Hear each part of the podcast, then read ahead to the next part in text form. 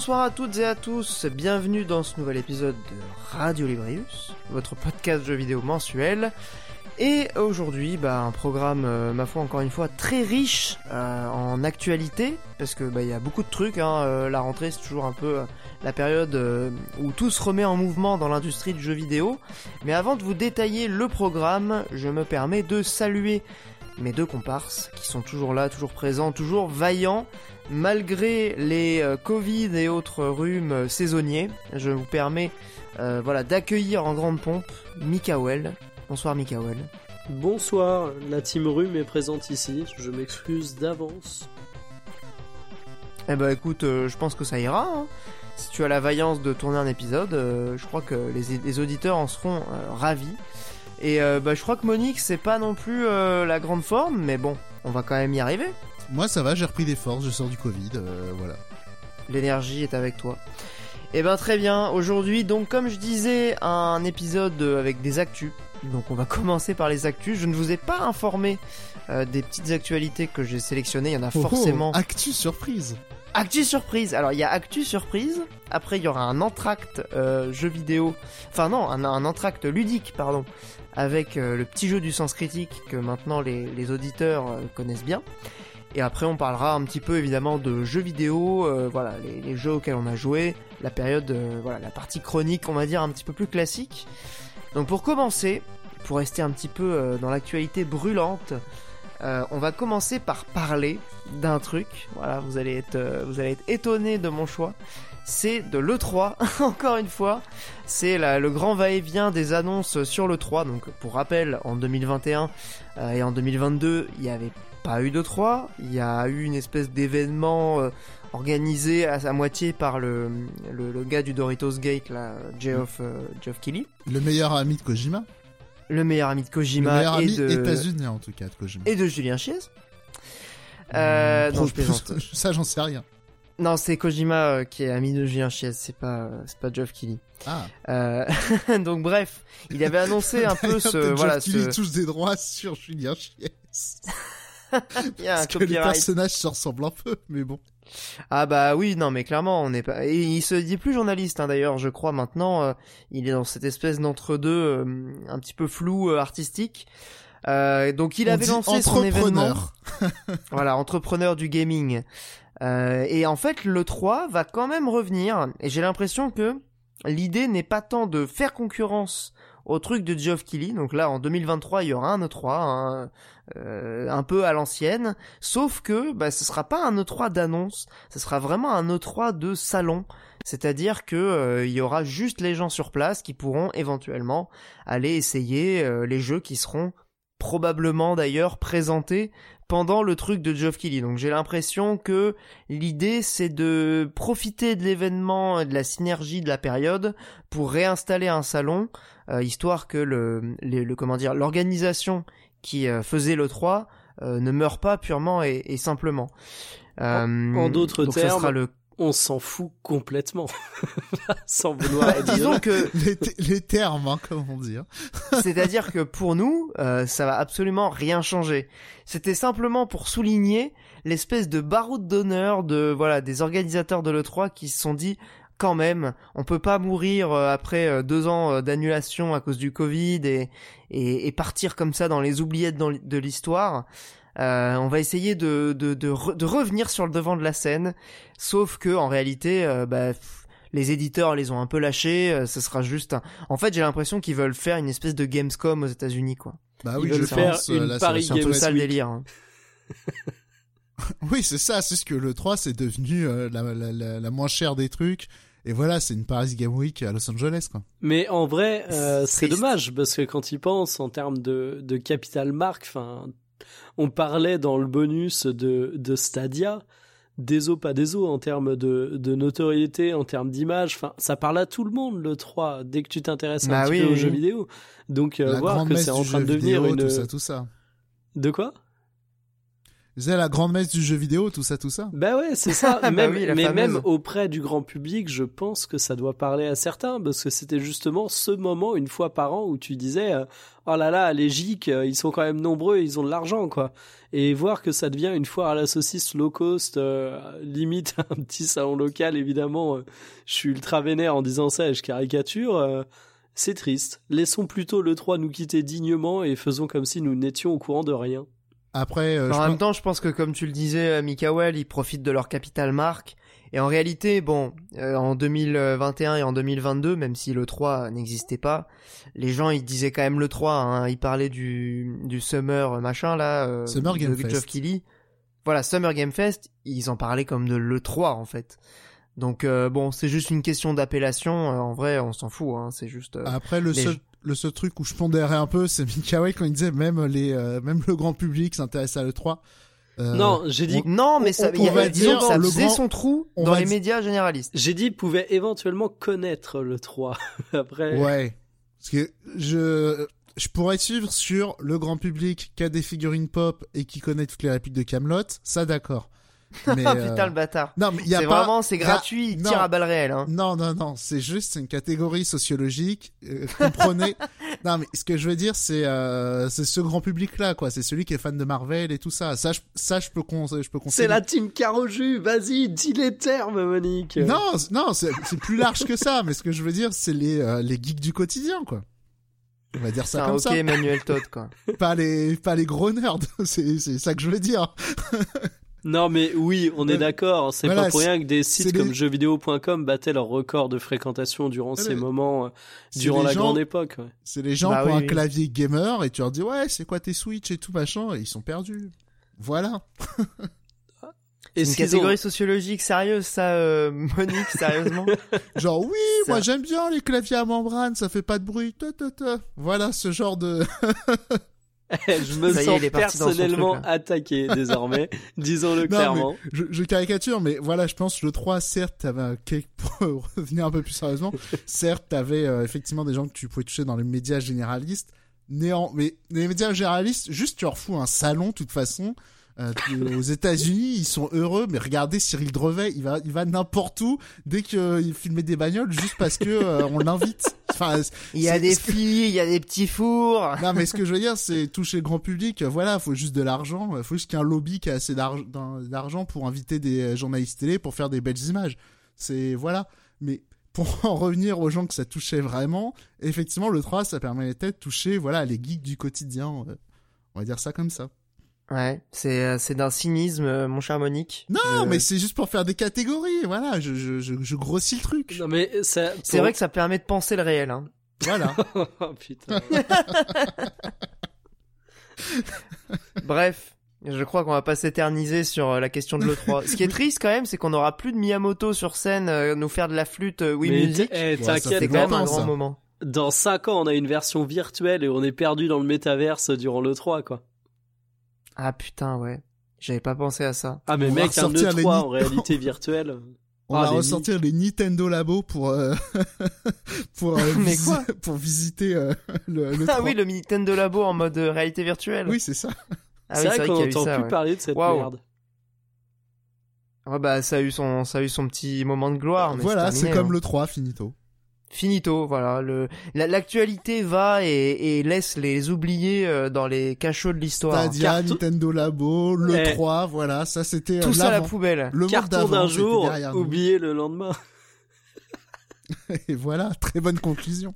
Alors pour faire une transition euh, avec le monde d'avant qui reste aussi le monde d'après, hein, parce que pour le coup, euh, ça c'est un c'est une entreprise qui euh, se C'était le maintient. monde d'Elisabeth II. Non mais sérieusement, je vais pas parler de ça. Autre Euh, je voulais parler de Rockstar, qui est un représentant quand même illustre de voilà de, de l'histoire du jeu vidéo et qui était pour le coup euh, un acteur de, du monde d'avant, mais qui sera aussi probablement un acteur du monde d'après, puisque eux ils ont pas ils sont pas tombés dans les oubliettes de l'histoire, non non non, ils sont toujours au top euh, au top du game, malgré bon on, on oublie hein, les histoires de harcèlement et de, de 90 heures de travail par semaine euh, pendant la la période de Ouais, mais, développement eh, de Red Dead Redemption studio 2. n'a pas été concerné C'est vrai. Ah non, mais après tout, toi, toi tout le monde le fait. un alors pas qui veut tout cancel. hein. Il y a un moment, euh, un peu de respect. hein. C'est vrai que ce podcast est en train de devenir trop politique. Il y en a marre. Alors, ça devient, ça devient chiant. Euh, non, bref, je voulais parler avec vous de cette affaire. Vous en avez forcément entendu parler de euh, hack. Hein, c'était quand même euh, le, c'était partout, même dans, même dans les médias euh, C'était généralistes. partout et pour c'était nulle été, part. euh, Parce que t'avais quand Et même. oui, alors on n'a pas vu les images. T'avais pas. Si, vous les avez vus. les images, vous? Bah oui, ça se retrouve facilement. Mais tous les youtubeurs oui. qui en faisaient des dizaines d'heures de commentaires ne les montraient pas parce qu'évidemment c'est un peu chaud de montrer ces images et tu risquais de te faire une demande de suppression pure et simple de ta vidéo en plus de de pas être très copain avec Rockstar à mon avis. Mais c'était un phénomène absolument extraordinaire. Moi j'avais vraiment l'impression que c'était des gens qui se filmaient qui disaient il y a un extraterrestre devant chez moi mais je ne peux pas vous le montrer tu vois. Enfin moi je c'est énorme. Il suffit que Ouais, vous cherchiez, c'était la belle foire à la saucisse. images. Non, c'était incroyable. Ah, c'était un moment assez incroyable. Effectivement, toutes les créations, de, toutes les créations de contenu autour de ça qui ne montraient Mais rien. en fait, Euh, t'avais en tout. T'avais le, le fameux euh, phénomène de la télé en continu. Bon, pour le coup, qui est pas de la télévision, mais tout comme avec, euh, sais, euh, quand on dit le journalisme de porte close, où tu tu filmes devant une porte et tu dis il se passe un truc vraiment très important derrière cette porte. Ben là, t'avais exactement la même chose pour des images de jeux qui leak et tu ne pouvais pas les montrer, mais tu commentais ça pendant des heures. Enfin, moi, c'est ce qui m'a marqué plus que le leak. Hein. Honnêtement, je trouvais ça phénoménal. Ouais, c'est vrai que bah, c'est assez révélateur aussi de, de l'époque. Hein. Comme tu disais, euh, créer du contenu, c'est aussi forcément à un moment donné euh, être partenaire avec les, les, les studios, avec les éditeurs. Tu peux pas te permettre euh, de... Parce que là, Rockstar, ils étaient évidemment en vert de rage. Et en plus, ce qui est rigolo, c'est que puisque tu parles du journalisme de porte close, il y a eu, il y a eu un truc sur euh, le mec qui s'est fait arrêter à Londres, donc le, le pseudo, enfin le, le, le présumé hacker euh, de cette histoire. Donc pour rappel, il y a eu euh, voilà quelques euh, quelques vidéos qui ont été volées du développement de GTA 6.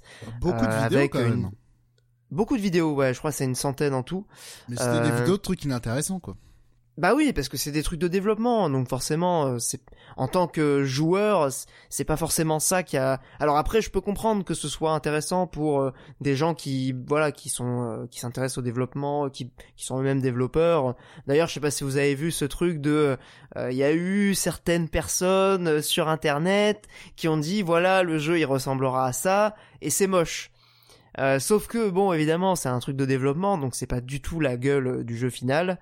Et, euh, et donc euh, des développeurs se sont amusés à mettre euh, sur Twitter et, et autres réseaux euh, les images de leur jeu quelques mois avant la sortie pour que les gens se rendent compte de à quoi ça peut ressembler un jeu en cours de développement. Et ça, c'était assez vu. cool, euh, en vrai, de voir ces images. C'était à la fois assez cool et en même temps je trouve que c'était assez révélateur de comment dire de la de l'inculture ou en tout cas de l'ignorance profonde d'une partie des joueurs sur euh, la difficulté que peut représenter. Alors je prétends pas être euh, un expert ou en tout cas être euh, particulièrement connaisseur du développement en interne dans les studios mais disons que de manière un peu évidente, si t'as un minimum d'intelligence, tu te dis un fichier d'un jeu en cours de développement, évidemment que ça n'est pas le produit final, évidemment que ça a pas du tout la même gueule Il a que ce que tu peux voir dans les trailers. il a dit, je prétends pas machin, mais si t'es pas trop con. bah surtout, non mais attends, ça fait quand même combien d'années Ça fait 20 ans qu'on entend parler des fameuses euh, vertical slice qui sont donc ces, ces petites séquences euh, que les développeurs vont taffer comme des dingues juste avant les salons ou avant un- une présentation pour que voilà il y a un petit morceau du jeu qui, qui soit à peu près représentatif de leur intention mais évidemment le reste du jeu euh, c'est c'est pétri de bugs euh, c'est c'est bourré de placeholders le truc qui ressemble à rien évidemment ça fait 20 ans qu'on entend parler de ces trucs là Je- donc on, on en revient, pas on en revient à mon point de, euh, voilà, deux mondes qui se rencontrent. Mondes ah qui le se geek euh, fan de Camelot et collectionneur de, de non, pop le, le geek du quotidien et, et les nerds. Voilà. ouais ouais ouais de monde de monde qui s'entrechoquent ouais. Et les nerds, ils font quoi? Les gens ne savent pas ça? Mais enfin, Ouais, les graphismes, on se fait ça à la fin, évidemment. je suis un peu comme ça hein. tu désolé vas pas les décorer amis, ton salon alors que t'as pas de salle de bain quand même. ça me paraît évident aussi. Euh, mais donc oui, alors cette affaire, elle a quand même été assez loin puisque du coup le mec euh, qui avait fait ce fameux hack, euh, il a demandé à Rockstar une rançon. Enfin, c'est c'est allé en, en c'est parti en délire vraiment assez vénère. Bon, ça le gars s'est fait arrêter. Ah ouais. Évidemment, il fallait s'y attendre. Je veux dire, tu fais ça, de toute façon, tu sais que tu vas te faire péter, autant, autant tenter la rançon en bitcoin, tu vois. Ouais, il a été dire, audacieux. On peut saluer l'audace. Voilà, je- Mais bon. je, je cherchais des analogies, mais elles sont toutes problématiques. Mais Ah, dommage. voilà. Quand t'es pris la main dans le sac, bon bah tu tentes quoi. C'est vrai que là, le mec a essayé de, voilà, de par tous les moyens de, de, de se créer une carrière, mais voilà, il aura brillé le temps d'une journée. Il voulait juste briller, euh, voilà. Euh, c'est, c'est, ça n'a Ah, pas forcément fonctionné. C'est un peu ce vendeur micromania qui arrive à refiler son jeu pourri et euh, il propose l'assurance, tu vois. Oui, J'ai réussi à trouver une, une allégorie pas trop. euh, Pas trop problématique, ça Voilà. va encore. Ouais, celle-là elle est propre. Ouais, c'est, c'est relativement clean. Euh, mais du coup, est-ce que vous avez vu les images, vous, de, de, de GTA 6 du Bah non, fameux- on s'en branle de GTA 6. Alors, Alors, Mikael s'en branle peut-être pas. ah ben, alors déjà, je m'en branle pas. Moi, je m'en branle pas, on en se- tout cas. On se hein. calme, Monique. euh, Et, et c'est quand même non, pas très beau. pas ça. Ce que, ce que... Non, mais ce que je veux dire, euh, on vous dit, voilà le trailer du nouveau GTA. Là, vous allez cliquer. Maintenant, on vous Bah dit, ouais. tiens, des images volées du développement de GTA 6. Qu'est-ce que tu t'en bats les couilles? C'est ça que je veux dire. Alors, en vrai, euh, Et pourtant, c'est un des sujets qui a le plus fait réagir euh, ces dernières années, enfin ces derniers, évidemment, ces derniers temps, quoi. évidemment, parce que en Ouais, fait, mais- euh, Mais je sais pas, hein. Mais je pense qu'il y a un côté FS13 ans en vrai aussi. peut-être, ouais. Parce qu'il y a eu aussi des hacks comme ça de Nintendo, de Capcom. euh, on, a, il y a, on a déterré des, prototypes de Yoshi dégueulasses et tout. Mais les gens, ils s'en battent les couilles parce que Nintendo, ils ont rien dit et c'était des vieux trucs, hein, je précise. Mais Ouais. Capcom, c'était des projets euh, à venir. Enfin, le, le leak de Capcom, c'était un délire aussi. Mais euh, là, le truc, c'est que GTA, il y a eu les, les délires de trucs à faire striker et tout, machin. Parce qu'au final, de ce que j'ai cru comprendre, quand même, des images qu'on a vues, euh, il y avait des voitures et des gens avec des pistolets, quoi. Ouais, c'est Super. GTA, quoi. non mais Non, t'as mais oublié un petit détail, c'est que avait- tes, tes super jeux Capcom, tout le monde s'en branle. GTA 5, c'est le jeu qui est le plus vendu depuis 10 ans, quoi. Enfin, il y a un moment, Ouais, la, moindre miette autour de GTA 6 est un événement monumental. Et je dis pas miette par hasard. Je dis qu'une vieille capture Oui, d'écran là, dans un miettes. reflet. Ouais, mais je pense qu'en fait, tu pourrais avoir une vieille capture d'écran, une vieille photo d'un reflet pris à travers un building de merde, ça ferait déjà l'événement.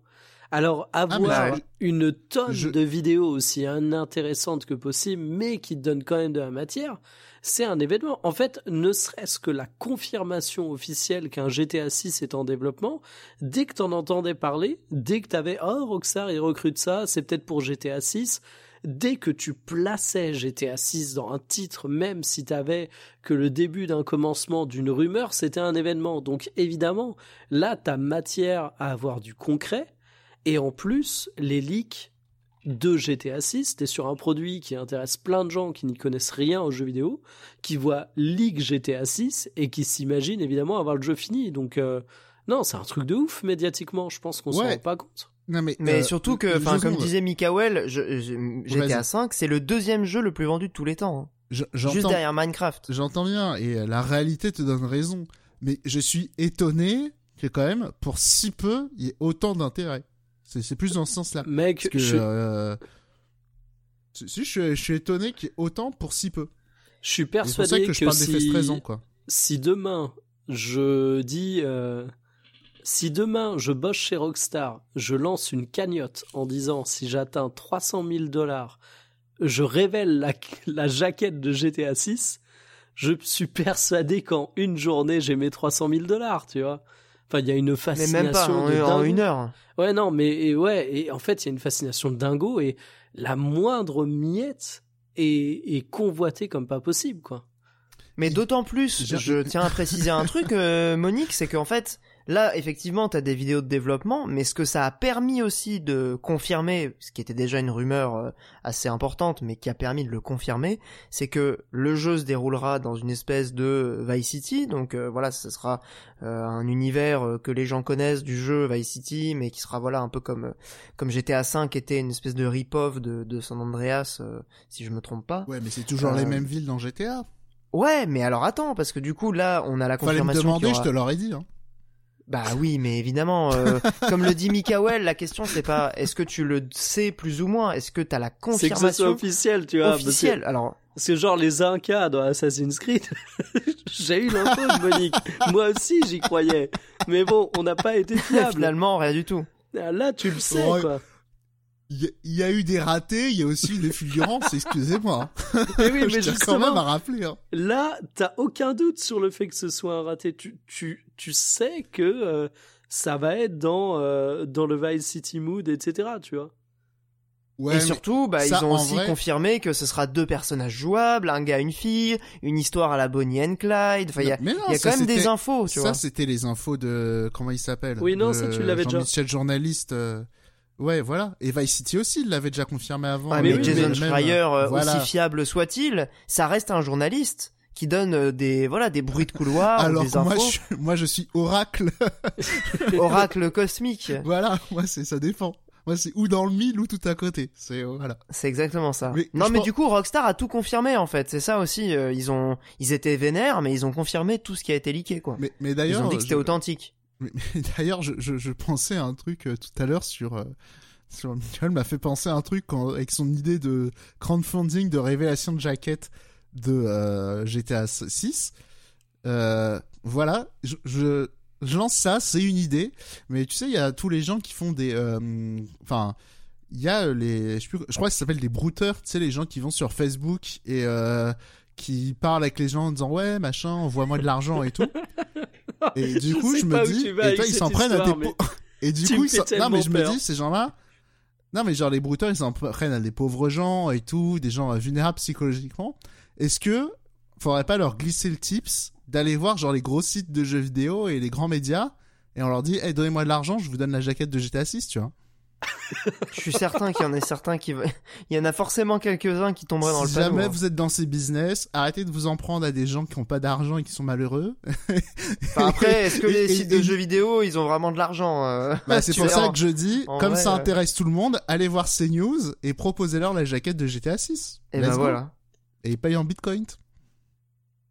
Très bonne idée. C'est une idée comme ça, voilà. Moi, si je peux allier, euh, si je L'utile peux à aider- l'agréable. si je peux aider les gens, vous savez. Eh, Et en plus, faire une jaquette faire, de GTA crédible, c'est pas compliqué. hein. Bah, c'est ça. Ah avec... bah oui, oui. Mais je suis sûr que même avec les IA, tu tapes genre euh, trailer GTA 6, ils peuvent te générer des trucs de ouf. Mec, t'envoies d'autant le plus que trailer quand tu regardes de sur YouTube, vas-y Mikael, pardon. Le- Merde, euh, comment il s'appelle euh, ce mec sur YouTube qui fait des, des trailers imaginaires là?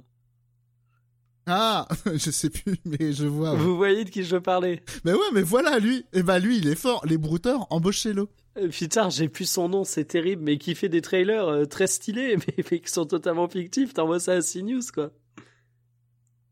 Ouais, et tu, et tu, tu monnayes ça pour leur piquer de l'oseille.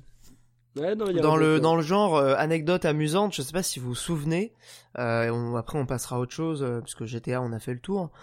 Euh, au moment de la sortie, enfin un peu avant la sortie de, Assassin's Creed Origins, donc qui était un jeu assez attendu puisque c'était le reboot de la franchise qui était déjà devenue une énorme franchise euh, du jeu vidéo. Euh, Cosmographique, donc euh, avec qui j'ai bossé sur Jour de Play, euh, qui est à la fois développeur mais qui a aussi lancé l'émission avec Arte et tout, bref, euh, qui fait plein de trucs euh, sur Internet, avait réussi à euh, concocter une espèce de, bah, de faux trailer justement euh, qu'il avait diffusé ensuite euh, avec une espèce de comment dire de filtre un peu image volée etc et ça avait été repris euh, par énormément de, de médias Ouais, justement notamment. et notamment Gameblog voilà tout à fait alors que c'était bah, c'était totalement bidon hein, évidemment Ouais, c'était du bon taf quand même, faut reconnaître. c'était bien fait. Non, mais ce que je veux dire, c'est que ça lui a pas non plus demandé une équipe de 100 personnes, machin. Quelqu'un qui fait du taf correct, euh, qui le fait bien, bah il peut, il peut faire un truc crédible. Donc euh, coup, c'est juste aussi pour montrer qu'il y a, il peut y avoir des mouvements de foule comme ça qui se créent dans la presse, quoi. Captain Ichiro qui fait euh, ses, ses trailers euh, d'imaginaire et son trailer de GTA 6 qu'il a fait il y a 10 mois, il a 1,3 million de vues. tu vois, donc déjà rien qu'une vignette Ah et un titre YouTube crédible. Et euh, je regarde sa chaîne, en général, il fait quelques centaines de vues, quoi. donc t'envoies ça à CNews, ça passe Ah ouais, tous les putain, jours. d'accord. Ah Ouais, mon dieu, non, mais mais- c'est ouf. Bah voilà, et bah il aurait pu se faire de l'argent avec, c'est tout ce que je dis. Ouais, bah. Putain, faut que j'ai envoie un MP. Parce que c'est vrai qu'il fait du bon taf et que c'est crédible. Donc euh, Pascal Pro, il voit ça, boum. hein. Ah bah ils sont prêts à payer pour ce genre d'infos. Hein. Bref, je vous propose qu'on passe à la troisième et dernière grosse actu, euh, qui est une actu perso. hein. Enfin, c'est en tout cas c'est moi qui l'ai choisi parce que ça me ça me parle. Je, Évidemment. une Peugeot 206. Petite annonce. C'est pire, Euh, il non, va essayer de nous revendre Nier Automata sur Switch. Oui, le portage, Oh, je l'ai très bien. Bravo Pierre. Alors paraît-il, je sais pas, j'ai pas pris non, le portage stop. euh, Switch. Stop. Par contre, par contre, Nier Automata aura droit à son animé en Oh. janvier 2023. Ah mais ça fait longtemps que c'est annoncé ça. Oui, mais alors ils ont annoncé le, la date de sortie et ils ont annoncé carrément des, i- enfin ils ont montré carrément des images. Il y a des images, mes C'est amis, c'est c'est un truc vrais. de dingue. Tu t'es pas fait avoir par C'est les vraies montage. images. ouais. J'espère pas. Euh, donc ce sera le studio Aniplex qui apparemment, euh, selon un, un camarade passionné de d'animation japonaise, est un très bon studio.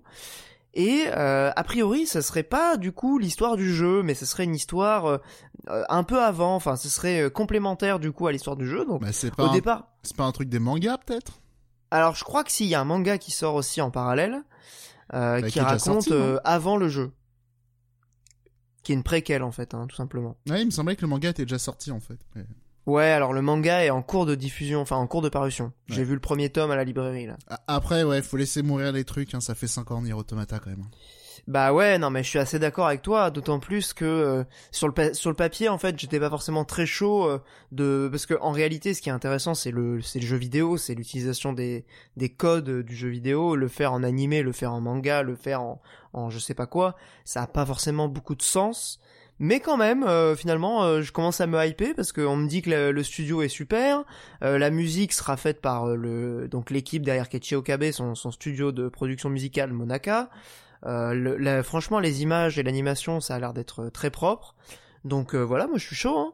Franchement, euh, Oh mais voilà, c'était. on en profite parce que quand même ce mois-ci, c'est octobre, c'est le Halloween, c'est le mois des revenants. Il y a quand même Nier Automata qui revient sur Switch, Persona 5 Ouais. qui revient sur Switch, six ans après sa sortie initiale. Attends, mais il arrive sur Xbox, Persona aussi.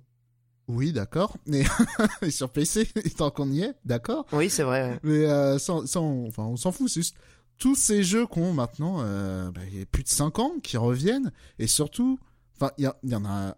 Moi, je- c'est des jeux que j'aime bien, mais je commence à en avoir un peu marre. Persona 5 l'animé, Persona Ouais. 5 la danse, Persona 5 le dungeon crawler, Le Perso- mousseau. Persona 5 le mousseau, Nier Automata l'animé, Nier Automata la pièce de théâtre. Oh, ça Ouais, c'est vrai, c'est vrai. Tintin, hein, là, au bout d'un moment. Non, mais alors attention, parce que du coup, c'était un sujet que j'avais un peu en tête, euh, mais finalement, je l'ai écarté. Mais en, en vrai, on peut en parler maintenant. Euh, cette euh, espèce de tendance qui était déjà quand même assez ancienne, mais qui là est en train de prendre une proportion qui me paraît complètement absurde. C'est la, la la tendance à faire des des comment dire de ressurgir des trucs qui sont relativement récents. Typiquement, euh, bah, ce que tu cites, Monique, euh, Persona 5, euh, Nier Automata, les portages, les machins. Après, moi, c'est pas tant que ça ressort que. Mais attends, en attends, fait, non, parce c'est que c'est jamais mort. C'est que tous Alors, les c'est ans, il y a un truc autour de ces jeux. Mais alors ans. maintenant, il y a même une, une, il y a même un nouveau phénomène, c'est le remake de jeux qui a 4 ans. C'est-à-dire, euh, là, il y a eu le Ah, ça. remake de Last of Us. Il va y avoir Ouais. Et là, aujourd'hui, on a PS5. appris le- l'existence du développement d'un remake de Horizon Zero Dawn. Mais attends, mais on, c'est, c'est un truc de malade, Alors, non Enfin, j'ai- je, c'est moi, j'ai- y a que moi que ça point. rend ouf. Alors, j'ai un point là-dessus. Alors, c'est pas nouveau, en vrai. Euh, loin de Ah, là. mais attends, là, c'est- Néanmoins- c'est, c'est un truc de malade, en vrai. Le jeu, il a 5 ans. Néanmoins, ouais, mais c'est c'est pas euh, tant, euh, c'est pas tant une question de durée. Pour moi, c'est plutôt une question de euh, gap technique et aussi de comment ça s'appelle, de euh, comment dire ça de manière diplomatique, mais on va dire de gâchis de talent, on va dire ça comme ça, que quand même Naughty Dog c'est le studio qui a la pointe et tout machin et euh, tout ce qui sont, euh, enfin et, et tu es fait taffer sur un remake d'un jeu qui est encore très actuel. C'est Bah, c'est qui est c'est- représentatif de ce qui se fait aujourd'hui, quoi. Ce qui va, ce qui va clairement générer de l'argent, ce qui va faire plaisir aux fans, d'accord, mais c'est quand même, je trouve, un peu triste De, Et surtout que euh, de- vraiment, du- enfin, pour moi, c'est du gâchis de talent. mais dans- créativement, mais, mais, mais en vrai, gâchis de talent, euh, oui, je suis d'accord. Mais créativement, euh, je, je sais pas si c'est une question purement économique où on les fait bosser sur des trucs, on sait qu'ils vont marcher. Mais je, je trouvais déjà que Last of Us 2, créativement parlant, c'était un jeu à bout de souffle. Alors le jeu il est intéressant sur certains aspects, voilà machin. Je l'aime pas trop personnellement, mais je reconnais que c'est pas une bouse. Mais je trouve que en termes de créativité euh, dans le jeu vidéo, sur un studio qui a autant le, le vent en poupe et qui est, qui est autant au sommet que Naughty Dog, c'était un jeu qui était euh, voilà qui qui, qui, qui, était à la Ouais. peine, je trouve. Créativement euh, parlant, c'était à la peine. là, petit point, tu déviens un peu de mon point parce que moi, je, Last of Us 2, je n'ai pas vraiment d'avis. Mais euh, moi, le, le truc, c'est surtout que ils ont les moyens de faire des trucs de ouf. Et tout ce qu'ils ont à proposer, c'est un remake de Last of Us. Je trouve ça un peu dommage. Enfin, je trouve vraiment que, euh, enfin, ils sont capables de faire des trucs incroyables. Et c'est dommage de les faire taffer là-dessus, je trouve. Ouais, c'est surtout Bah, ça mon oui. point. Bah, de même que hum, le studio de Horizon, euh, que Guerrilla Games, c'est quand même ça, absurde euh, de ça- les faire bosser sur un remake d'un jeu qui a 5 ans quoi. ça, Ils on pourraient bosser sur la suite de Killzone, À voir. Ras le bâtard.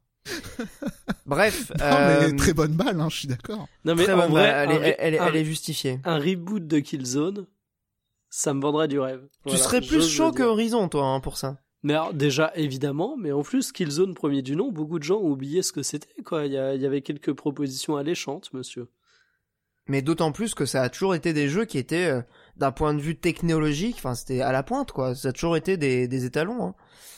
Donc euh, ouais, pourquoi pas. Moi je, je serais, je serais content de les voir sur autre chose que Horizon parce que déjà le bon le premier il avait sa voilà Non, il a eu il a eu son Il y succès. a Le tellement déjà... d'acharnement, il y a tellement d'acharnement sur Horizon dans ce podcast qu'il y a des gens qui réclament un retour de Killzone. Hein. Notez ça. hein.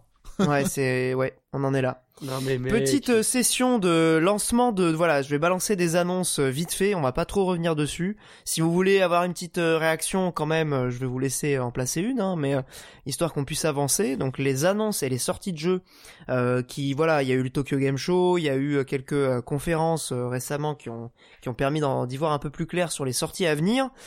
Euh, moi les trucs que j'ai notés qui me font un peu envie, euh, il y a les remaster remake de Suikoden. Je sais pas si toi tu les as fait, Monique. C'est des RPG, moi, qui m'ont toujours int- que le premier, parce que moi, ça m'a, ça m'a toujours atti- attiré un peu comme Chrono Trigger euh, avant que je fasse le jeu. Euh, c'est des jeux qui sont un peu mystiques, hein, pour moi. Ils ont une espèce d'aura euh, culte.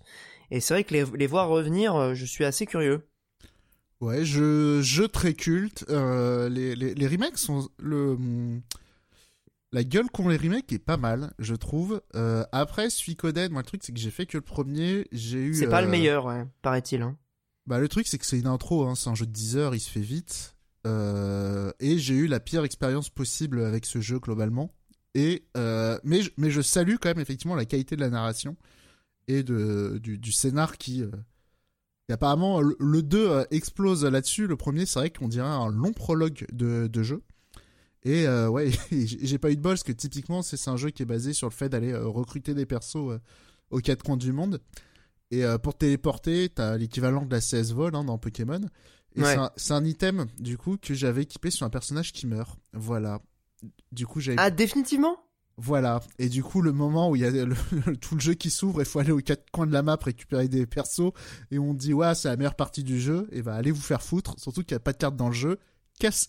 Cassez-vous avec ce Ah Bah, putain, ouais. mais après, Suikoden, euh, en vrai, non, c'est un jeu euh, très sympa, très intéressant. euh, Et le 2, apparemment, c'est le, le premier qui va un peu au bout de sa promesse, parce que le premier, les combats, ils sont un peu pourris. Enfin bref, euh, curieux du 2. Ouais, bah moi j'attends le remaster du coup, euh, enfin le, le remaster remake. Euh, ça m'a un peu tapé dans, dans l'œil, euh, dans le genre un peu JRPG culte. Je crois que ça fait partie de ma, ma to-do list euh, un peu prioritaire. Dans les annonces aussi, Like a Dragon, je sais que Mikael avait été particulièrement client du, du 7. Euh, donc le, le 8 évidemment est en cours de développement. Alors il y a une petite subtilité, c'est que maintenant euh, on doit plus dire Yakuza mais Like a Dragon, c'est le nouveau nom officiel à l'international, euh, qui a priori, si j'ai bien compris, c'est plus proche du nom euh, japonais. Ouais, c'est une traduction littérale du nom Jap. Mais c'est un peu chelou, je trouve, de changer comme ça maintenant. euh, Après, vu Bon, qu'il y en a à peu près faire un 100 jeu. Non, mais surtout, il y en a 150 000, ouais. Donc, comme dit Monique, il faut bien le faire un jour. Surtout qu'en plus. euh, Non, et puis, ouais, et puis là, il y a l'épisode médiéval, tu l'appelles Yakuza, euh, c'est des mecs avec des katanas, c'est un peu chelou. Et, et accessoirement, euh, enfin, Olbius, tu vas le dire, mais ils repartent sur des bases euh, plus RPG euh, tour par tour en termes de gameplay. Donc, euh, faire, Sur en le sorte, 8, ouais. faire en sorte que le changement de nom intervienne avec le changement de gameplay, que ça crée un nouveau truc. Enfin, je trouve ça cohérent, en fait. Bah, s'il l'avait fait pour le 7, j'aurais pu comprendre la démarche. Ouais, parce mais que le c'était dans 7, une lo- Le site s'appelait Yakuza Like a Dragon, c'était déjà la soft, c'était déjà l'amorce. Hmm. Lui, il est mi de droite, mi de Effectivement, gauche. Il lance la transition vers le nouveau monde qui sera incarné par les Like a Dragon. Exactement. Bah après c'est vrai qu'il y a un aspect, euh, comme tu le soulignais Monique, euh, voilà il y a des jeux qui ont pas grand chose à voir avec les Yakuza, notamment bah, Like a Dragon Ishin, qui est un jeu euh, PS3 à la base je crois, PS4. Euh, C'était un PS4 jeu- pardon. enfin, PS3, PS4, c'était l'un des jeux de lancement de la PS4 au Japon. D'accord. Et donc là il va sortir en février 2023. Moi je suis turbo chaud pour Ah, celui-là. ah bah voilà les weebs, hein, ça vous dérange moins. hein. Quand c'est Last of Us, vous, vous triquitez, et quand c'est euh, Yakuza Ishin, et bah blablabla. Hein. Mais il est jamais sorti en Europe? Oui, c'est surtout la, la sortie européenne, euh, l'événement. Bah oui évidemment. Ouais, mais parce moi je vais pas aller. remaké aussi, la version PS4. c'est Alors oui, il est remaké, alors ça c'est très bien, mais ça à la limite je m'en foutais, c'est plutôt que le jeu il sort avec une traduction. Euh, en, la en plus je crois que hein. ça sera une trad FR. Ouais. Euh, donc c'est d'autant mieux. Et en vrai ce qui est cool c'est que j'ai vraiment l'impression que ça y est, enfin, ils ont compris avec le, le set euh, et les Lost Judgment euh, le potentiel de leur série en, en Europe et aux États-Unis. Enfin en- aux États-Unis déjà parce que c'était traduit en anglais, mais là en Europe c'est localisé dans plusieurs euh, pays. Donc ça c'est cool. Euh, honnêtement, si ça peut permettre à des nouvelles personnes. Bon, évidemment, celui qui me hype le plus, ça reste le 8 parce que le côté RPG m'avait vraiment beaucoup plu dans le dans le set. Euh, Mikael, toi t'avais aimé aussi, hein, il me semble. Ce le côté RPG. côté RPG, euh, ah bah oui, moi j'avais adoré et je suis euh, l'exemple parfait pour qui euh, le changement de nom ça fait sens parce qu'en fait euh, j'ai regardé les anciens, c'est vrai qu'il y a des trucs qui peuvent potentiellement m'intéresser, mais honnêtement j'ai pas le courage. Il y a 40 millions d'épisodes. Euh, non, c'est beaucoup moins impressionnant de partir sur une nouvelle nomenclature et c'est ça qui est cool en fait. Vraiment, moi je vois ça comme une nouvelle dynamique et je pense que ça peut pas mal apporter à la série. Cela dit, Ouais. les Judgment qui arrivent sur PC, en vrai, euh, si, t'arrives à, à te faire au gameplay euh, de beat'em up de la série, euh, c'est Ouais, mais tu, tu c'est les pas- meilleurs moyens d'entrée, ouais. Ouais, mais tu vois, pas forcément le time, mais je pense que j'ai un peu la même image que beaucoup de gens ont des Yakuza. C'est que tu regardes ça de loin, si tu t'intéresses aux jeux vidéo, tu connais forcément, parce que c'est quand même connu comme étant une grande série, mais t'as un peu ce truc, euh, j'adore Yakuza, euh, je prends pas assez de douches au cours de la semaine, et puis je regarde la chaîne No Life, quoi. Veux Ah, non, pas le, pas le Judgment, euh, franchement non. Non, mais la, la série au sens large, donc... Ouais, à une époque, je suis d'accord, c'était une série de, de nerds. Mais, tu vois, euh, Like a Dragon permet de, de, de marquer ce renouveau. Je trouve ça cool. Et c'est pour ça que je te recommande le Judgment, parce qu'en plus, ça se passe dans la même ville et... En fait, ce qui est bien, c'est que Lost c'est euh, c'est vraiment Like des histoires euh, annexes en fait. Hein. euh, c'est il y a pas, il y a des petits clins d'œil pour les fans, mais globalement, c'est vraiment indépendant de toute la série Yakuza euh, principale. Et euh, bah du coup, c'est des nouveaux personnages. C'est évidemment avec le même euh, soin graphique et la même modélisation absolument incroyable, mise en scène, narration, scénario. Ouais, mais Enfin, là, c'est je parlais, vraiment- je parle en particulier de le Judgment, qui, euh, je pense, Ouais, si vous avez bien aimé Like a Dragon, je recommande en particulier le je- Judgment plutôt que le premier, en fait. C'est ce que je dis à Mikael. D'accord. Je, je lui dis que c'est indépendant des Yakuza et que du coup il peut y aller sans, sans avoir besoin de se farcir euh, les Yakuza quoi. Mais je nuance quand même parce que le Judgment est quand même un peu relié au 7. Ouais, à Like a Dragon. C'est pour ça que je dis ça. Ah aussi. ouais mais du coup s'il a fait le 7 ça va. Bah, c'est pour ça que je dis celui-là en particulier. Il arrive sur PC du coup euh, Eh oui, la- les de deux. la- D'accord ok. Ok ok. Et il y a aussi un spin-off sur Kiryu aussi. Euh, Ah, Alors ça Dragon oui j'ai vu ouais. Je suis en train de regarder le test de JV, jeuxvideo.com, qui est sûr d'avoir du gameplay. Et, et je trouve que rien que le titre qu'ils ont choisi pour le test est assez représentatif de l'image que j'ai de la série Yakuza. Comme si vous étiez au Japon. Bah ouais mais c'est pas un truc que t'avais kiffé dans Persona 5 justement c'est un, c'est un plaisir. Non, que t'avais dans- kiffé dans Like a Dragon surtout. Alors, j'avais Ouais. pas kiffé spécialement être euh, dans le Japon, en fait. Te- non, te- euh, dans- te. Bien sûr que si, T'as pas, kiffé. eu- t'as pas eu des petites vibes weeb un peu Alors, déjà, vous mélangez tout dans Tu Persona t'es 5. pas fait des petites soirées? Tiens, tiens, je vais me chercher des sushis, je vais jouer à Yakuza. Allez. Alors, On les déjà- connaît, les weeb. Déjà, les sushis, c'est dégueulasse. Ensuite, j'habite au fin Oh fond de la. Vendée, il y en a pas. Et Bon, il y a puis, des poissons en Vendée. et puis, euh, et puis, Pers- c'est très différent. Persona, en fait, c'était euh, d'être dans le le quotidien scolaire d'un personnage avec toutes ses petites habitudes, mais dans les faits, ça aurait pu se passer en Angleterre, en Italie ou en France. Euh, ça aurait été la même qu'au Japon. Pour Yakuza, alors honnêtement, peut-être que ma mémoire me fait défaut, hein. J'avais kiffé plein de trucs, mais tu vois, le côté, ouah, ça se passe au Japon et tout. euh, ouais. Bah, je pensais que ça faisait vibrer quand même les, les nerds, moi, ça. ah, Bah, alors, ouais, je- ouais. j'aimerais bien aller au Japon hein, par dépaysement, mais tu vois, le côté de jeu vidéo, il se passe au Japon, euh, ouais. Il Ok. n'est pas encore un vrai weeb. euh, Ah, c'est il- ça, je le pensais plus weeb. Ok. Après, donc, dans les autres annonces que j'ai notées, euh, parce que, bon, Yakuza, on a fait le tour, euh, Kojima a fait du teasing avec son prochain jeu. Euh, je sais pas si vous avez vu le visage plongé dans la pénombre avec la question « Who am I? Euh, On Clairement, c'est la meuf de... il fatigue. Il fatigue, tu trouves? Ah, bah, je sais pas. Il hein. fatigue Kojima, là, ça y est. Euh, c'est la meuf qui Déjà jouait qu'il a dans tué le premier Demon. ministre, ça y est. hein. Ah oui, c'est vrai qu'il y a eu ça. Et lui, eh, gros, ça y est, Kojima. Il a pris la grosse tête. Euh, donc on sait pas du tout ce que sera son jeu, hein, mais il a fait du teasing. Bon, ça, je me dis pourquoi pas. Euh, ensuite, euh, qu'est-ce qu'il y avait d'autre comme annonce? Euh, Évidemment, il y a Zeldo, hein, Zeldo Tears of the Kingdom, sorti pour mai 2023. On est chaud. En Oui, cas, moi, bah je oui. suis chaud. Bah, Voilà, Oui, non, mais on-. On est chaud comme depuis euh, des années. euh, Comme depuis Bah, voir. 5 ans, ouais, vas-y. Ça fait depuis 2017. Je, je me demande si c'est pas la plus longue période d'attente entre deux Zelda principaux. Moi, je me demande s'il Euh, ramera. Voilà. C'est ça la question aussi, ouais.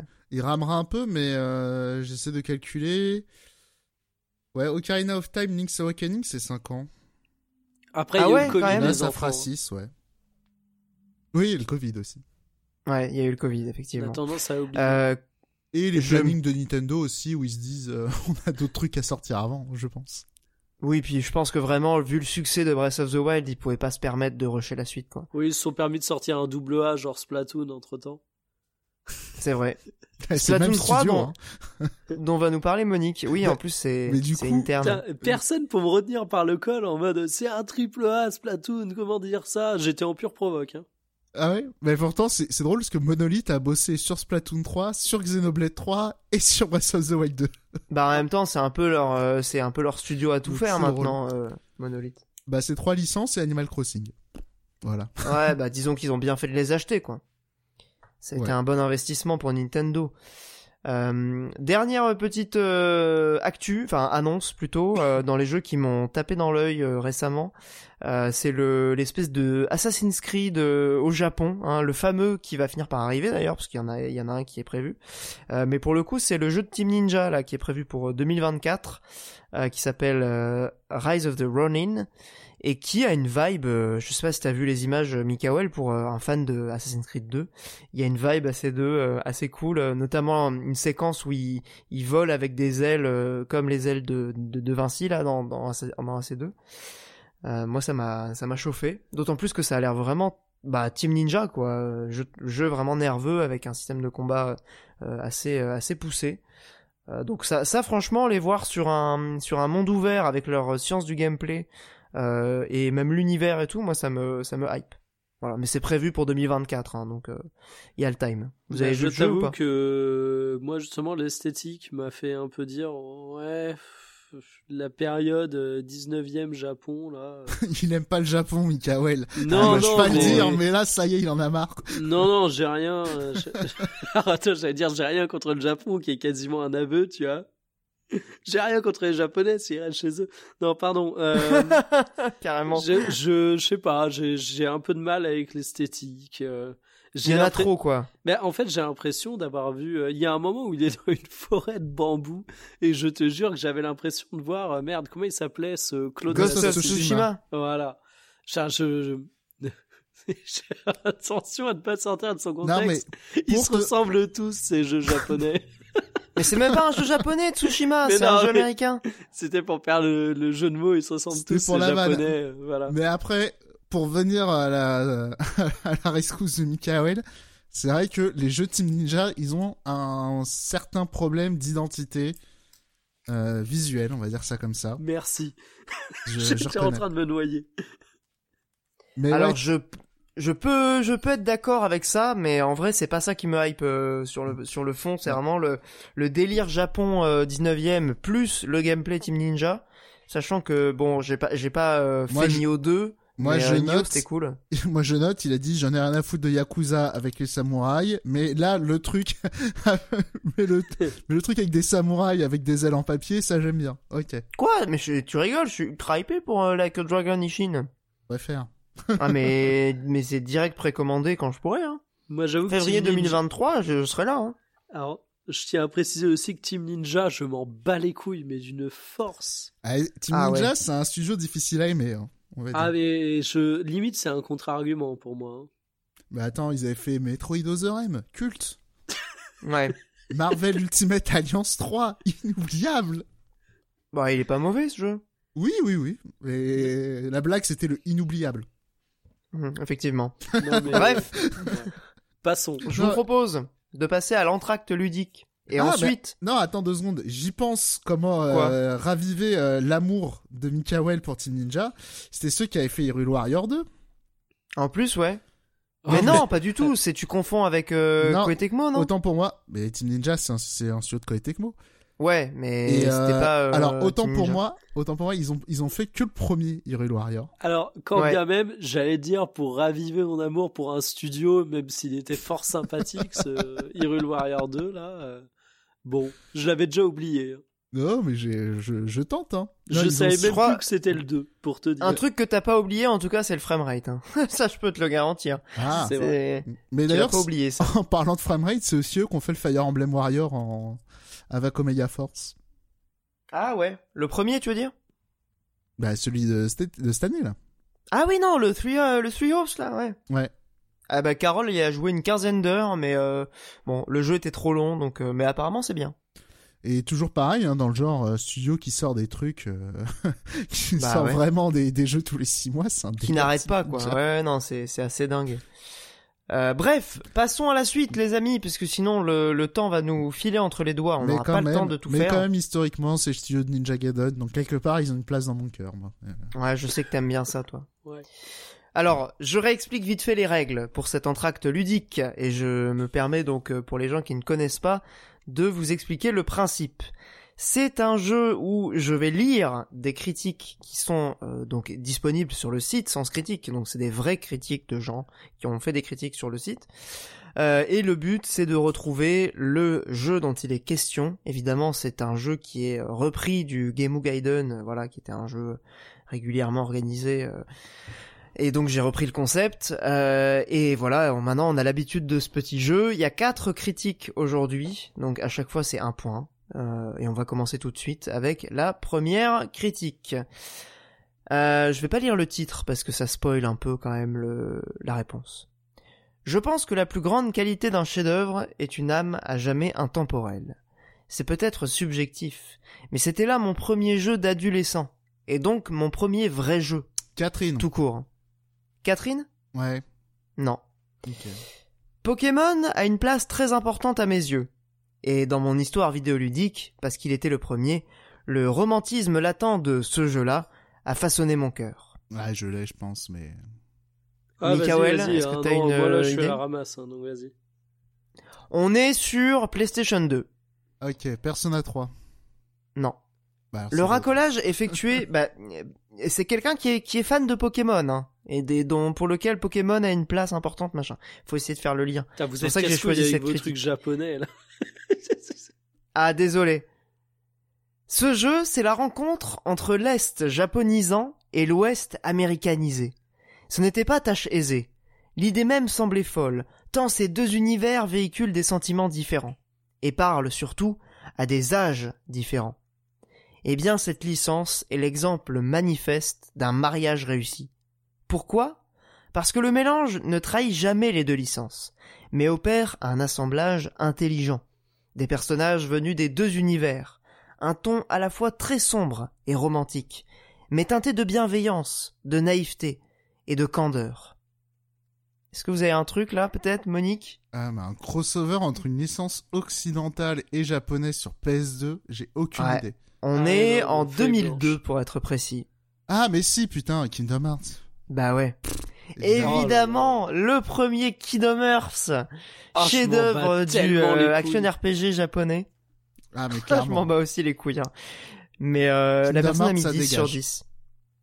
Un 10 sur 10 euh, franc et massif. Hein. J'ai pas fini la critique parce qu'elle est longue, mais ça termine par... euh, comment tu peux t'intéresser à un lore complexe quand t'as Dingo et tout ce bordel, quoi? Ah mais je je sais pas. hein. J'ai je- jamais cette, compris les fans cette de licence, elle me fascine. hein. Moi non plus. Et pourtant, moi j'ai fait le- j'ai fait le 3. hein. J'ai voulu aller voir un peu ce que c'était et je j'ai pas compris. hein. Je, je suis resté euh, je suis resté en dehors de la de la hype, je crois. Je, suis- je suis sur le coin de la route. Alors, Bref. moi, quand même, j'ai envie de dire, ça peut être un exercice intéressant de faire un jeu avec des trucs très deep et un enrobage très con. Oui, non mais le, le- sur le principe évidemment, mais Pe- là on Peut-être a que Kingdom Hearts y arrive. Voilà, je... Mm, Ah, en tout cas pas dans le fais, 3 à euh, mon avis. Moi, je dis pas qu'il n'y arrive pas. moi. Je, je dis que je ne comprends pas comment on peut s'y intéresser. Genre, moi, ça- ça me que bloque. En fait, je pense que me- euh, Mikael, les gens qui sont vraiment fans de Kingdom Hearts, c'est des gens qui ont grandi avec ça et qui donc ont un affect très nostalgique pour le truc. Mais attendez, j'y pense là. Je Sens Critique Police parce que c'est quand même le, le... on est quand même dans, dans cet, endroit-là de l'émission. Il y en a un qui a mis 7, il y en a un qui a mis 6. hein. Alors, euh, eh, Ou ça, Kingdom Hearts, j'ai même pas noté le jeu. toi, toi, toi, Kingdom Hearts 3, Ah oui, le 3, j'ai mis 6, t'as non mis 7 et Mikael a mis 6. Ah, moi, j'ai Ouais, aucun mais parce que j'aime bien ça euh, Toy bien. Story. Ah ouais, non, le jeu était cool, hein. Ah, moi, je Mais trouve par que contre, ça, euh, le lore, je, euh, je trouve que ça joue faisais la bien. Sens Critique Police. Voilà, je dis juste que c'est impossible pour moi de m'y intéresser, mais euh, Bah, Ouais, moi, écoute- ce qui m'avait hypé, c'était le côté euh, Toy Story, quoi. Parce que Moi, je suis vraiment... euh, Toy Story, c'est pour le coup, c'est ma cam, euh, je suis fanatique, quoi. moi, mon ex me l'avait acheté bébés cadom, quoi. et, euh, et ça avait le bon. Non, l'avait acheté pour elle et ça avait le bon goût du gratuit. Voilà. Ah bah ouais, en plus... Je euh, l'aurais si payé moi-même, euh, ça prenait deux points de moins, hein, qu'on soit clair. Ah oui, bah oui. T'avais le seum qui sortait là. Bref, euh, donc c'était un 10 sur 10. Hein. Je, je donnerai les notes à chaque fois des, critiques parce que je trouve c'est assez, euh, c'est assez rigolo. Donc deuxième critique, donc le, on va dire que le point est, est pour Monique. Deuxième critique, je ne donne pas la note, mais vous allez très vite comprendre à quoi euh, vous attendre. Les développeurs testent-ils leur jeu? Ah, C'était le titre de, de cette critique. Ce jeu est frustrant, non pas par ses combats ou sa difficulté que j'apprécie, mais pour des raisons qui ne devraient pas exister. Elden Ring. L'immersion est en per... Putain, il est fort. Ah, bien vu. hein. Il est fort, il est fort, il est fort. Et c'est un 2 sur 10 pour le jeu de l'année qui a 8,9 de moyenne. Donc euh, c'était quand même assez... C'est, c'est vraiment une des quelques critiques hyper négatives du jeu. Euh, parce qu'il y a, il y a beaucoup de gens qui ont mis des genres 5-6 parce qu'ils ont pas aimé, mais qui reconnaissent le génie. Euh, là on est sur un 2 sur 10 reconnaissent vraiment de, de semard. Vas-y, lis la critique, moi Ah je bah suis curieux. voilà. Alors bah je vais pas tout lire hein, mais euh, donc le mec dit la caméra qui log des animaux inoffensifs à l'autre bout de la carte, la caméra qui bouge toute seule et va même à l'encontre de là où on essaye de regarder. C'est réel des caméras pourries, quand même. hein. De nombreuses non, dans, dans Elden Ring franchement c'est bien moins pire que dans Dark Souls. hein. Euh, donc il critique beaucoup. Dark Souls. Il critique beaucoup la caméra. Après il critique les performances horribles.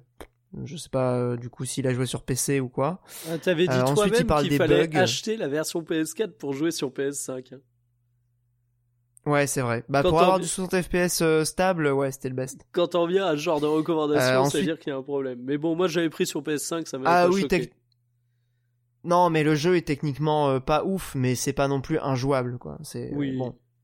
Et après, le jeu dit que, enfin, le gars dit que le jeu est galère euh, parce que euh, du coup l'immersion est brisée à cause des bugs euh, et que les sauvegardes sont corrompues et que blablabla. euh, voilà. Donc il avait le seum parce qu'il y a eu des bugs. Voilà, grosso modo, c'est ça.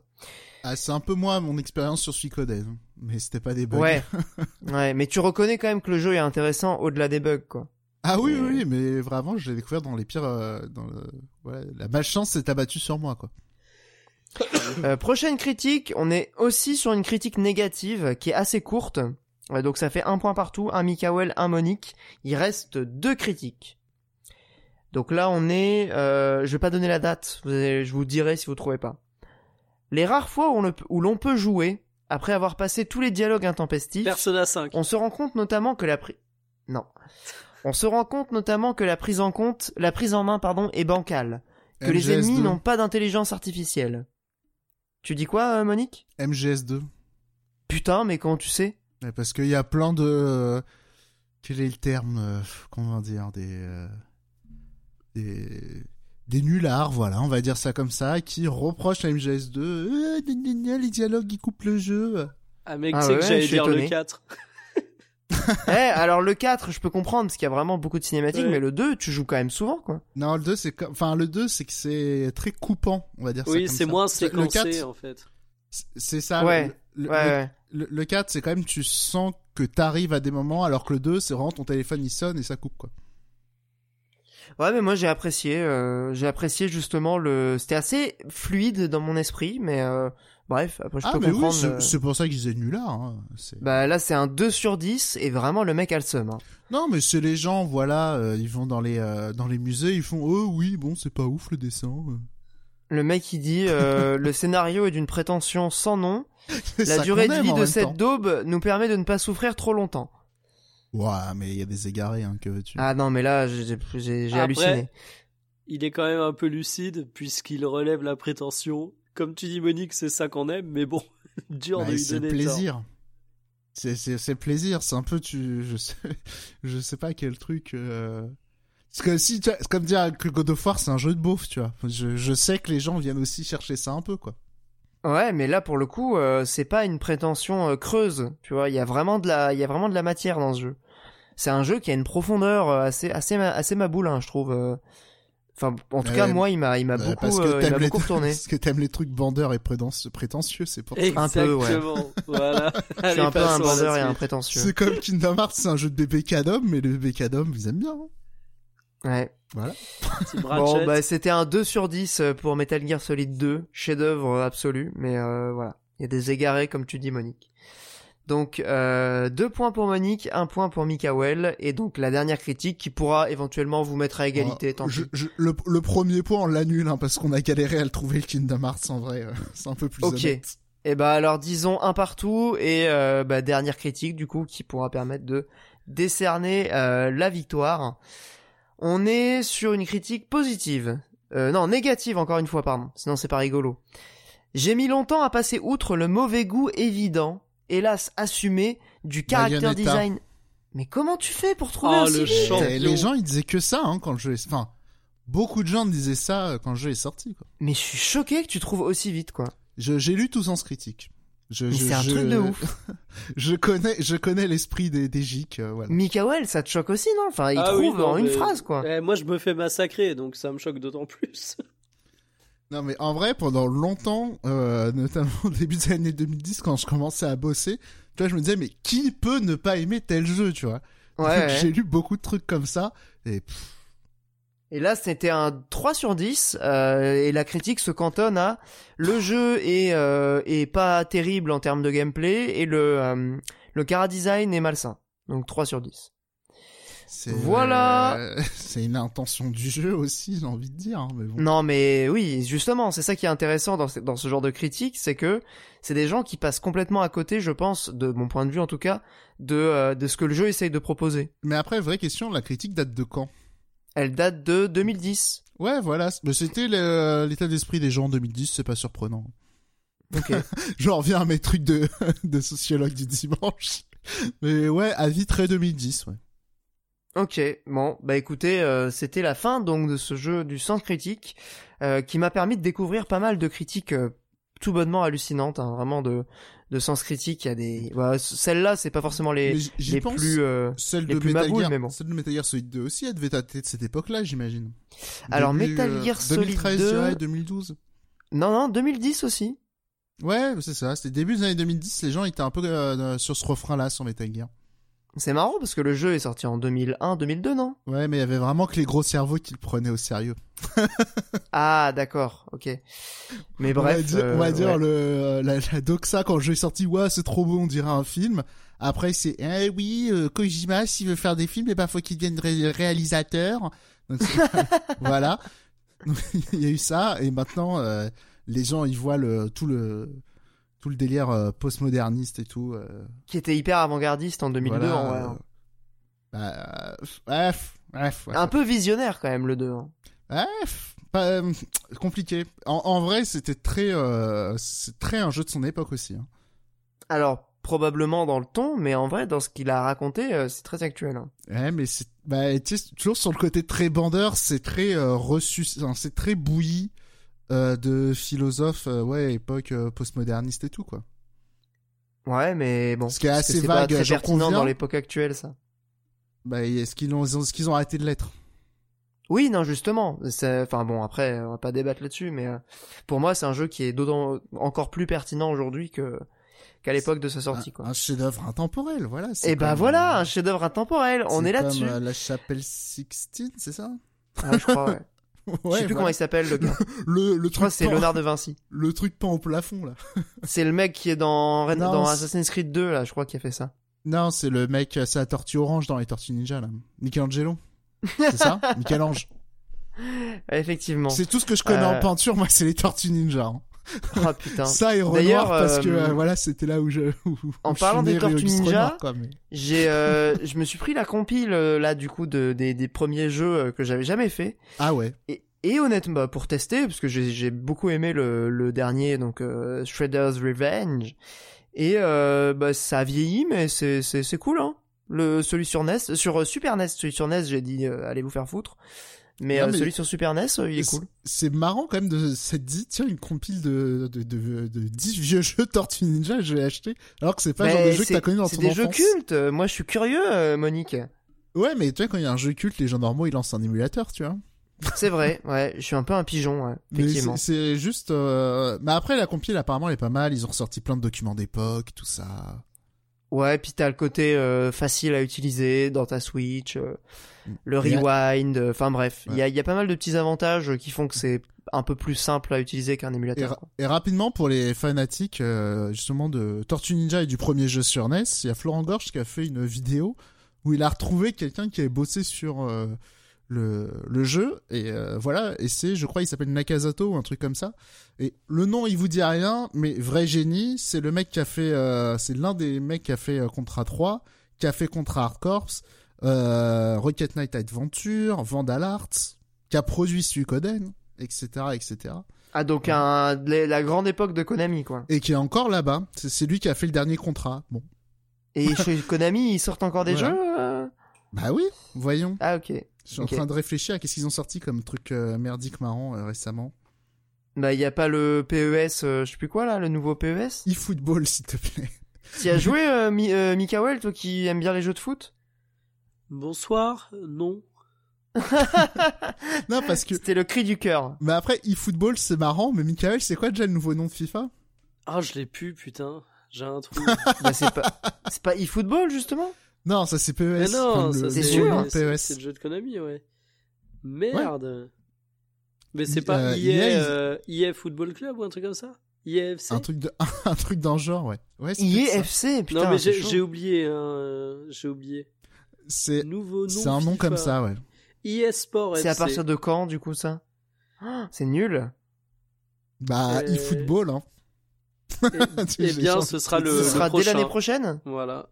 2024, du coup? Mais en soi, eFootball, je trouve ça pas con parce que t'as la. C'est du football Ouais. électronique, Mais c'est non, mais logique. en plus, Eh quand. Bah ouais. Non, mais surtout, c'est un milieu où l'e-sport est vachement important.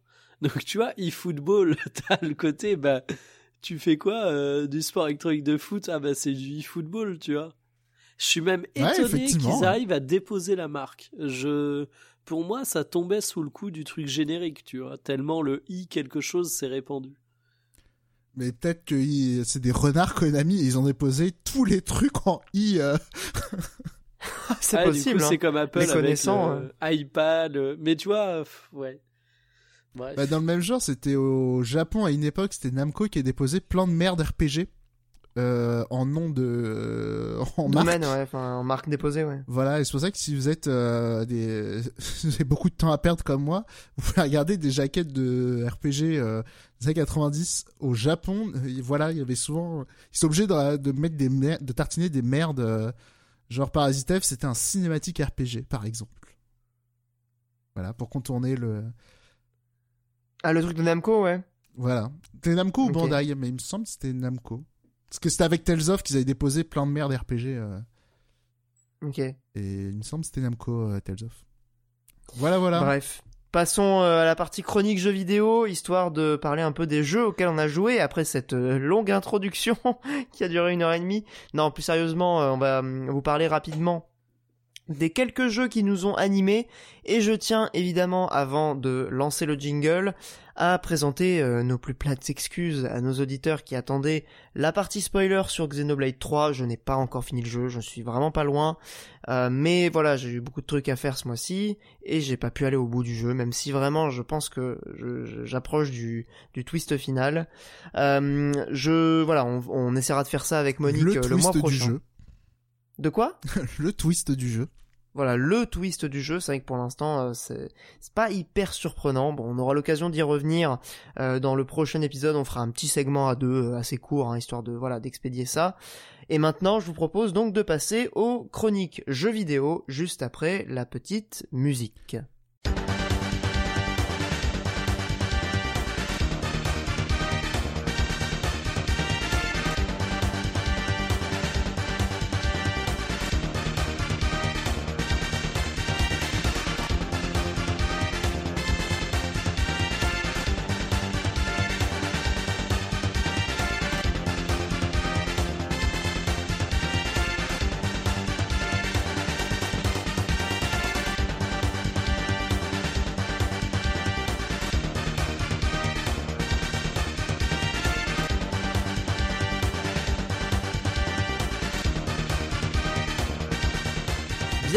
Pour cette partie euh, chronique jeux vidéo, je vais commencer par vous parler de Tinykin, qui est un jeu sorti donc il y a quelques semaines, euh, qui est dans le Xbox Game Pass et dans le PC Game Pass, donc euh, en vrai euh, très facile d'accès. Euh, c'est un jeu euh, franché, euh, français et non pas franché. Bref, je sais pas pourquoi j'ai dit franché. Je, pensais à franchouillard, mais donc bref. Français qui est donc développé par une petite équipe montpelliéraine, notamment par un ancien d'Ubisoft, donc qui s'appelle Romain Claude, qui avait notamment sorti Splasher en 2017-2016. Euh, un jeu, un platformer 2D euh, qui avait été pas mal euh, speedrunné à l'époque, hein, qui était vraiment pensé pour pour le speedrun. Euh, Tinykin, donc c'est un platformer 3D qui pourrait potentiellement faire penser à Pikmin puisqu'on va incarner un petit personnage en 2D dans un univers 3D euh, un peu à la façon de Chérie j'ai rétréci les gosses hein. on est dans une maison à échelle euh, gigantesque. On est rétréci donc on est tout petit. Euh, moi j'adore ce genre de truc un peu bah, je suis fan de Toy Story hein, comme je disais. Euh, ce genre de délire ça me parle énormément. Et donc euh, le principe du jeu c'est que on va explorer cette maison pour essayer de voilà reconstituer un, vaisseau qui nous permettra de repartir de là où on vient. Et en réalité, bon, c'est un jeu qui est essentiellement intéressant pour la dimension exploration, la dimension plateforme. Euh, c'est pas vraiment un jeu de gestion à la Pikmin où il va falloir euh, euh, bien doser, changer de Pikmin, machin. Là, tout se fait de manière euh, automatique par le jeu. C'est extrêmement fluide. Euh, c'est extrêmement euh, addictif aussi. Le jeu a une conception dans son level design qui est vraiment très très stimulante. Il y a un petit côté qui pourrait faire plaisir à Monique d'ailleurs, Mario Odyssey, dans le sens où on est tout le temps euh, euh, stimulé par un nouveau truc, il y a tout le temps un nouveau euh, décor, un nouveau recoin, un nouvel objet à aller chercher. C'est un jeu qui est basé donc sur de la collecte de trucs, mais qui est pas non plus dans la collectionnite un peu bête et méchante, qui est vraiment extrêmement bien conçu dans son level design et qui est, bah, moi je trouve très joli, hein, qui a une patte graphique, au moins on peut lui reconnaître qu'elle est originale. Euh, puisque c'est un mélange de deux dimensions, donc avec le personnage et tous les PNJ qui sont donc en 2D, animés en 2D, euh, un peu à la façon de Paper Mario, et un univers en 3D euh, qui permet du coup d'explorer une maison. ça c'est vraiment le, le, kiff absolu, et c'est c'est plein de créativité. c'est un jeu qui est extrêmement extrêmement plaisant aussi à manipuler avec un game feel qui est, qui est très réussi. on reçoit l'une des développeuses donc Marie Marquet euh, qui a fait toutes les, animations 2D et, qui a bossé donc sur le jeu depuis sa, pré-production, euh, qui donc sera dans l'émission euh, mercredi.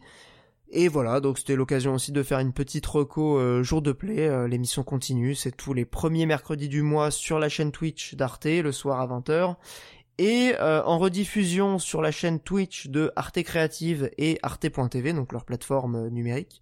Euh, et c'est moi qui m'occupe de faire les versions, les versions sauvegarde, donc les versions best-of que vous pouvez trouver en vidéo. Voilà. J'en ai fini avec Tinykin. Je passe la parole à Monique pour ses jeux du moment. Alors ouais, alors pour le coup, le temps tourne, donc faut faire rapide. Euh, j'ai joué à pas mal. Bah, j'ai joué à quatre jeux hein, ce mois-ci. Du coup, le plus récent, Return to Return to Monkey Island. On va pas commencer. Qui a fait pas mal de bruit, hein, ce jeu. Euh, On va pas commencer avec Return. Hein. Euh, Return. Ouais, ouais, ouais. ouais. Return donc euh, to Monkey Island. Euh, bah oui, il a fait pas mal parler de lui euh, parce que c'était un peu le retour aux affaires d'un des créateurs, d'un des auteurs principaux des deux premiers qui sont on va dire quand même les épisodes les plus euh, plébiscités. Ouais. Et euh, ouais, et du coup, c'est vraiment de la super cam. C'est une suite du 2 qui dégage pas le reste. J'ai fait que les deux premiers et celui-là, donc euh, je vais pas faire non plus l'historien. je recommande ça à si vous avez un, affect pour les deux premiers Monkey Island, je pense que vous devriez y aller. Genre vraiment, c'est super agréable à jouer. les énigmes, ils ont fait en sorte Enfin, ils ont vraiment bien taffé le truc pour donner euh, des aides. Euh, donc, euh, enfin, vraiment, c'est mortel. La musique, c'est. Comment ça s'appelle le... L'une des particularités de Monkey Island, c'est que déjà, il y avait déjà une musique interactive et tout. Là, c'est. avec des instruments un peu plus modernes. ça rend vraiment très bien. Ça rend même mieux que sur les remasters qu'il y avait eu des deux premiers. Et euh, voilà, c'est vraiment super. Le style visuel, vous avez vu des screenshots, vous avez dit c'est moche. Honnêtement, euh, in-game, c'est super. Enfin, je, ah, moi, j'ai trouvé ça super beau euh, sur les images. Hein. Franchement, les trailers que j'ai vus, je trouvais ça magnifique. Ouais, en trailer, je parle vraiment de. En image, c'est vrai que je, je, comprends que ce soit pas très beau. Qu'on se dise c'est quoi cette merde sur, sur les images. Mais une fois que ça bouge et les panoramas qu'il y a dans le jeu et tout, c'est vraiment super. Par contre, euh, j'ai vu des gens dire que c'était une bonne porte d'entrée pour la série. Je suis pas du tout d'accord parce que je pense vraiment qu'une bonne partie du plaisir que j'ai eu à, jouer au jeu, c'était de redécouvrir euh, l'univers et tout ça. je savais pas du tout que tu avais été fan de Monkey Island. On est toujours sur du point and click euh, vraiment à l'ancienne, quoi. Après, je suis pas un énorme fan. Les deux premiers, c'était des 7 sur 10. Celui-là, c'est un 7 sur 10. Mais je pense que, voilà, je pense que parmi les, euh, les auditeurs et les auditrices, il y a, y a, des gens chez qui ça fait euh, ça, ça, titille un peu la fibre nostalgique euh, le et qui se sont pas encore jetés sur le jeu. Vraiment, euh, allez-y. Je, je pense, je, je, ça m'étonnerait que ça déplaise à des gens qui, qui aiment bien Monkey Island. Mais passons. Euh, passons à la suite très rapidement. Est-ce qu'il est sur le Game Pass? Non, il est sur Steam? sur Switch, 25 euros. D'ailleurs, ça se joue très bien au tactile. Ah oui, euh, d'accord. Si jamais. Ok. Enfin, tactile et boutons, je trouve c'est la meilleure manière d'y jouer, donc en portable. C'est bien de le préciser. Euh, ouais, c'est voilà. C'est super cool. Euh, rapidement, il y a enfin Radiant Silvergun après avoir été teasé depuis très longtemps.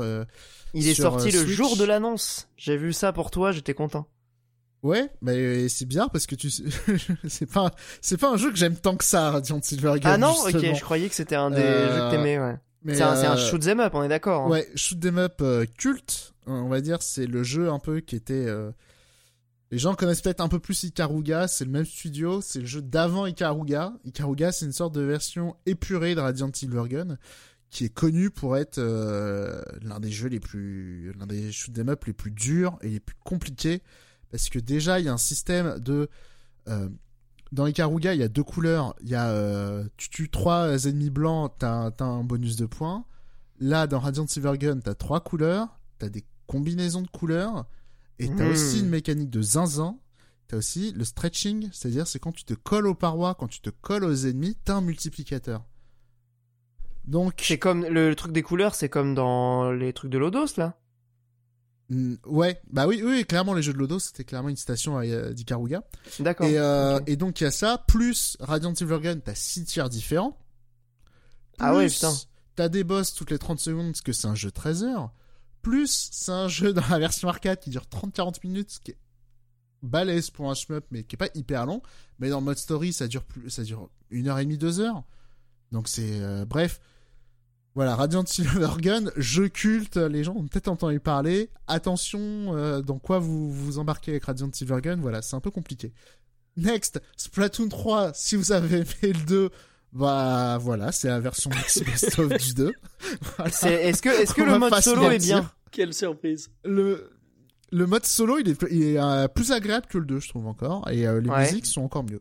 Voilà. Ok, parce que j'avais bien aimé le solo du 2, mais il m'avait laissé sur ma faim. Mais C'est la raison pour laquelle j'ai pris le 3, mais j'ai pas encore eu le temps d'y jouer. alors, c'est une très mauvaise idée par contre d'acheter le 3 pour le mode solo. Vraiment. Ah, trop tard. Trop tard, trop tard. Et après, l'autre problème de Splatoon, c'est que ça y est, les gens sont forts. Sur, le 1, les gens étaient nuls. Sur le Ouais. 2, ça a mis du temps. Mais là, ça y est, Splatoon 3, tout le monde est euh, trop fort. Genre vraiment, Ah je me merde. fais outplay. Et, euh, le- Sérieux, tu te fais niquer? Mais je me fais outplay. C'est Ah vraiment... Euh... Ça, c'est pas dans les jeux en ligne qui disent « Ah, mes coéquipiers, ils sont cons ». Là, c'est vraiment... euh, ils sont vraiment plus forts que moi. C'est une sensation un peu Street Fighter-esque euh, sur le truc. Donc, euh, c'est moins violent que sur le 2. euh, Quand le jeu était sorti, j'étais monté très vite parce que j'avais pas mal joué au premier. Donc, j'étais très bien classé. Quelques mois après, j'ai relancé le jeu. C'était d'une violence. Genre, vraiment, je me faisais ouvrir en deux. Et je me disais « Oui, bon, bah, c'est logique. Euh, là, dès le départ, c'est euh, assez violent, quand même, Splatoon 3. Ok. Donc, euh, voilà. Mais Vaut les mieux gens- faire la coop, quoi. Ah, la coop. c'est vrai qu'il y a ça. Euh, C'était un mode très prometteur, le mode PVE euh, qu'ils avaient rajouté dans le 2. On s'attendait à ce que ça soit bien épaissi. Et euh, effectivement, euh, il y, y a plus de trucs, mais euh, ça n'a pas vraiment gagné en profondeur. Mais euh, c'est vrai que maintenant il y a 4 maps, avant il y en avait une. Il y a encore plus de boss. Euh, donc ouais, le PVE, je suis quand même un peu... euh, ouais, peut, mieux faire. Mais voilà, si vous avez la dalle de Splatoon, je pense que vous êtes déjà sur Splatoon 3, donc euh, c'est en vrai, c'est un peu pour dissuader les gens qui qui se disaient oui, bon le 2 c'était sympa, est-ce que je prends le 3 euh, y allez peut-être pas si vous si vous avez marre du 2, y allez pas sur le 3 vraiment. Et si vous avez jamais joué à Splatoon, c'est c'est le moment quoi. En plus, il y a la hype, c'est un des meilleurs dé- euh, démarrages en plus euh, de jeux au Japon euh, ever. Ouais, j'ai vu ça, ouais. Et euh, voilà. Dernier jeu rapidement, euh, Live Live, euh, jeu cultissime, qui était très connu chez les nerdchies de retro gaming, voilà, de l'époque Super Nintendo, les grands jeux SquareSoft et tout. Ouais, et tu l'as, tu l'as pris du coup? Je savais même pas. Et j'ai fini même. Alors, c'est bien ou pas? Alors, jeu cultissime, jeu cultissime typiquement qui a, enfin qui a été cité à de nombreuses reprises. Il y avait l'un des des gens qui avait travaillé sur le sur le jeu, qui avait fait une espèce de suite. Je crois que c'était à l'époque de la Vita. C'est passé inaperçu euh, parce que c'était chez l'éditeur Maudit où il y a tous les vieux euh, mecs qui font des RPG. Je, je sais plus c'est je sais plus c'est lequel. Je crois que c'était chez Spike Chunsoft, il me semble. Bref, Mhm. passons. Mais aussi euh, qui a été cité chez euh, Octopath Traveler parce que Ouais, il y, a- ouais. il y a ce délire de alors oh, il y a pas huit persos dans Live Live nanana, nanana. bon il y a ce côté quand même tu vas suivre plusieurs histoires qui vont se regrouper euh, entre elles euh, à la fin néanmoins je, je suis un peu partagé là-dessus parce que euh, les histoires prises indépendamment euh, il y a des fulgurances, il y a des bonnes idées de narration. Typiquement, il y a un moment, tu joues à un vieux maître des arts martiaux. Tu vas devoir faire monter les levels à tes apprentis et lui, il est déjà à son niveau capé. Ah ouais, il est niveau max, ouais. Bonne, ça, bonne idée de euh, mise en application de la narration par le gameplay, euh, Carrément, ouais. par le RPG. De ouf. Voilà, en ça, c'est un jeu très intéressant là-dessus. Néanmoins, le, la réunion des persos, ça apporte pas grand-chose. Le système de combat, certes, il est intéressant d'un point de vue narratif, mais c'est un jeu Squaresoft des années 80. C'est un jeu Squaresoft, tout simplement. Les chiffres, ils sont mis au hasard. On comprend Ouais. pas bien pourquoi. Voilà. Mais C'est ça le problème, comme les Final Fantasy, quoi. Mais c'est ce que j'allais dire. Si vous vous aimez les Final Fantasy et tout ça, euh, franchement, allez-y. Je pense que ça va vous plaire. Euh, donc voilà. C'est, on va dire, j'étais pas le, le meilleur public pour euh, Live Live. pas la bonne cible, ouais. Mais bon, ça a l'air quand même pas trop mal. Mais après, oui, euh, jeu euh, cultissime, très apprécié. C'est une bonne chose de le faire découvrir aujourd'hui. Surtout que euh, HD 2D, voilà. Pas trop moche. Il est très réussi, je trouve, celui-là. Euh, Ah ouais, toi qui n'aimais pas la HD 2D, euh, celui-là est plutôt pas mal. Ça dépend Ok. grave des jeux, ça dépend grave des, des angles de caméra, j'avoue, c'est, ça dépend. Ok. Et celui-là, je trouve plutôt réussi. Eh Et ben si merci aimez- Monique. Et si vous aimez Undertale, voilà, par exemple, enfin, euh, petit trivia, le, le titre Megalovania de d'Undertale, du coup, il est en référence au thème de boss de Live Alive qui s'appelle Megalomania. Ah ah. Voilà. Il y a une référence musicale aussi, ça ressemble? Hmm, on va dire c'est dans le même genre, ouais. Ok. Ah, c'est bon à savoir, trivia Mais intéressant. Énorme banger et voilà, trivia rigolo. euh. Trop bien. Bon bah écoute, merci Monique. Celui-là, il me, il m'in- il m'intéresse. Enfin, déjà, il m'intéressait quand il a été annoncé. Il faut vraiment que je me le mette sur ma to-do list aussi euh, le jour où, où les journées feront 48 heures. Merci beaucoup Monique. Euh, je passe. Jeu- Pardon, int- jeu intéressant, mais à recommander aux curieux. Voilà. Ouais, bah je, je le suis. Je- ok. Tu le sais bien. Non, mais c'est Euh, pas mon cher, un euh, jeu Mikael. excellent, mais c'est juste ça que je veux dire. Putain, mais il s'arrête Je jamais te de passe parler. le la Google. parole. Ah bah là, il avait, il avait de la matière là. Euh, non, non, Bah Mikael, mais- euh, on t'attend là. Bah oui, non, mais eh, je, je, je voulais pas couper la parole à Monique, mais euh, en vrai, je plaisantais. Hein. Euh, non, surtout que moi, Non, tranquille, oui, hein, j'avais tout dit. J'ai pas besoin de beaucoup de temps, moi ça va être extrêmement rapide. Si Monique euh, partait dans la recommandation pour les curieux, moi c'est un petit peu tout l'inverse, c'était pas le mois du courage. Du coup je suis retourné sur mes classiques, je suis retourné sur Overwatch dont le nouveau sort, euh, soit il est déjà sorti, soit Ouais. ça va être euh, le lendemain, euh, suivant quand Olbius publiera le podcast, mais en tout cas Overwatch 2 est en train de débarquer.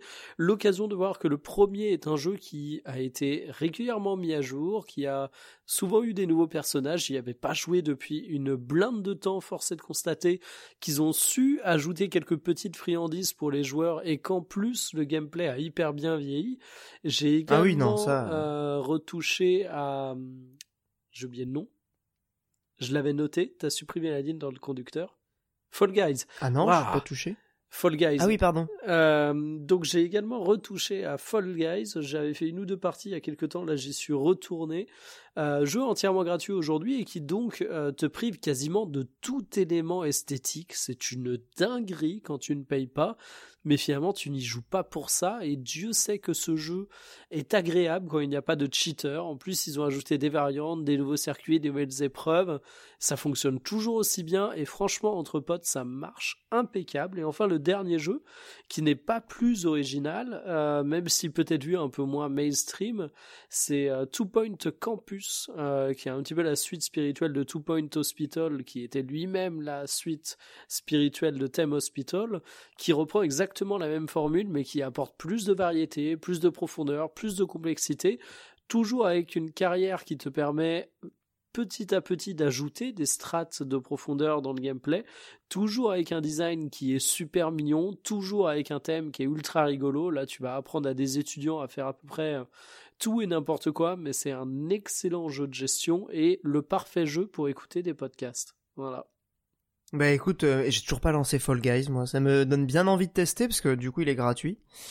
Et, Euh, et c'est très sympa, franchement, avec des bandes de potes. En plus, ils ont fait un truc qui est, euh, selon moi, hyper intelligent et qui devrait être fait par euh, beaucoup, beaucoup, beaucoup de, de Battle Royale. C'est que tu as un mode en équipe, contrairement au tout début du jeu. C'est-à-dire qu'en fait, euh, tu commences à 60, au fur et à mesure des manches, tu as des gens qui sont éliminés, mais en fait, ça fonctionne par équipe.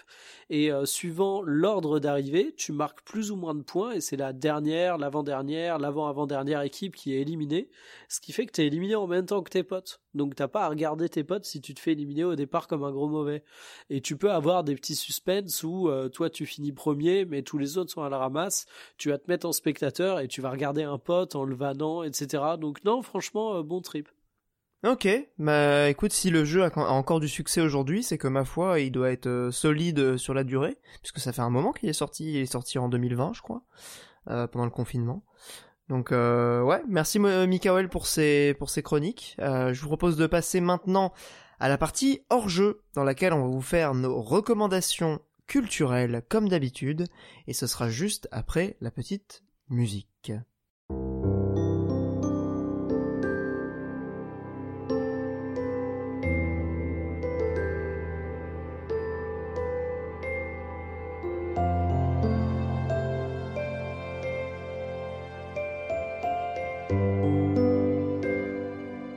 Bien, pour cette rubrique hors jeu, je vais commencer avec une recommandation ciné, et ciné euh, littérale, hein, puisque c'est un film qui est en ce moment en salle, euh, et je crois qu'il est encore dans pas mal de salles d'ailleurs. C'est Le Visiteur du Futur, mais oui, c'est un truc de malade ce film. Euh, qui bah, déjà que ce film existe, hein, c'est déjà assez ouf. Euh, bon, évidemment, euh, le Visiteur du futur, c'est, je vais présenter la série pour les gens qui, qui connaîtraient pas, mais moi j'ai j'ai grandi avec ça. donc c'était une web série 2005-2006, je crois, la première saison. J'ai suivi ça quasiment depuis le, le, tout début en fait, qui a évidemment pris de l'ampleur au fur et à mesure. Au départ, c'était très comique, fondé, fondé sur des espèces de petits sketchs de 3 minutes. Après, il y a une ambition narrative qui s'est un peu instillée dans, dans, dans la série. Euh, il y a eu quatre saisons qui sont toutes disponibles gratuitement euh, sur YouTube. Donc vraiment, si vous connaissez pas déjà, euh, je vous invite à aller voir la série au moins pour que vous puissiez voir un peu le parcours euh, de. Alors c'est François Descraques le réalisateur, mais il y a aussi euh, toute une petite équipe de comédiens et de et de voilà une équipe de, réalisateurs techniques derrière euh, ce projet qui se voilà qui aujourd'hui trouve une conclusion ou en tout cas un aboutissement créatif au cinéma avec un film qui pour le, voilà le, le, budget euh, qui est relativement euh, resserré à mon avis. Hein. C'est un film français. Euh, la science-fiction en France, c'est pas non plus le, la panacée. moi, j'ai trouvé que c'était assez bluffant. Le film est aussi également totalement accessible pour les gens qui n'ont pas vu la série. Il faut pas faut pas s'imaginer un truc de vraiment de, de ou de nerd de, de la série avec que des références, des machins. c'est effectivement très plaisant pour un quelqu'un comme moi, des gens qui ont découvert la série à l'époque, qui ont grandi avec et qui euh, du coup retrouvent un peu les personnages avec quelques clins d'œil, mais euh, le film a vraiment une perspective très accueillante pour euh, les gens qui connaissent pas la série.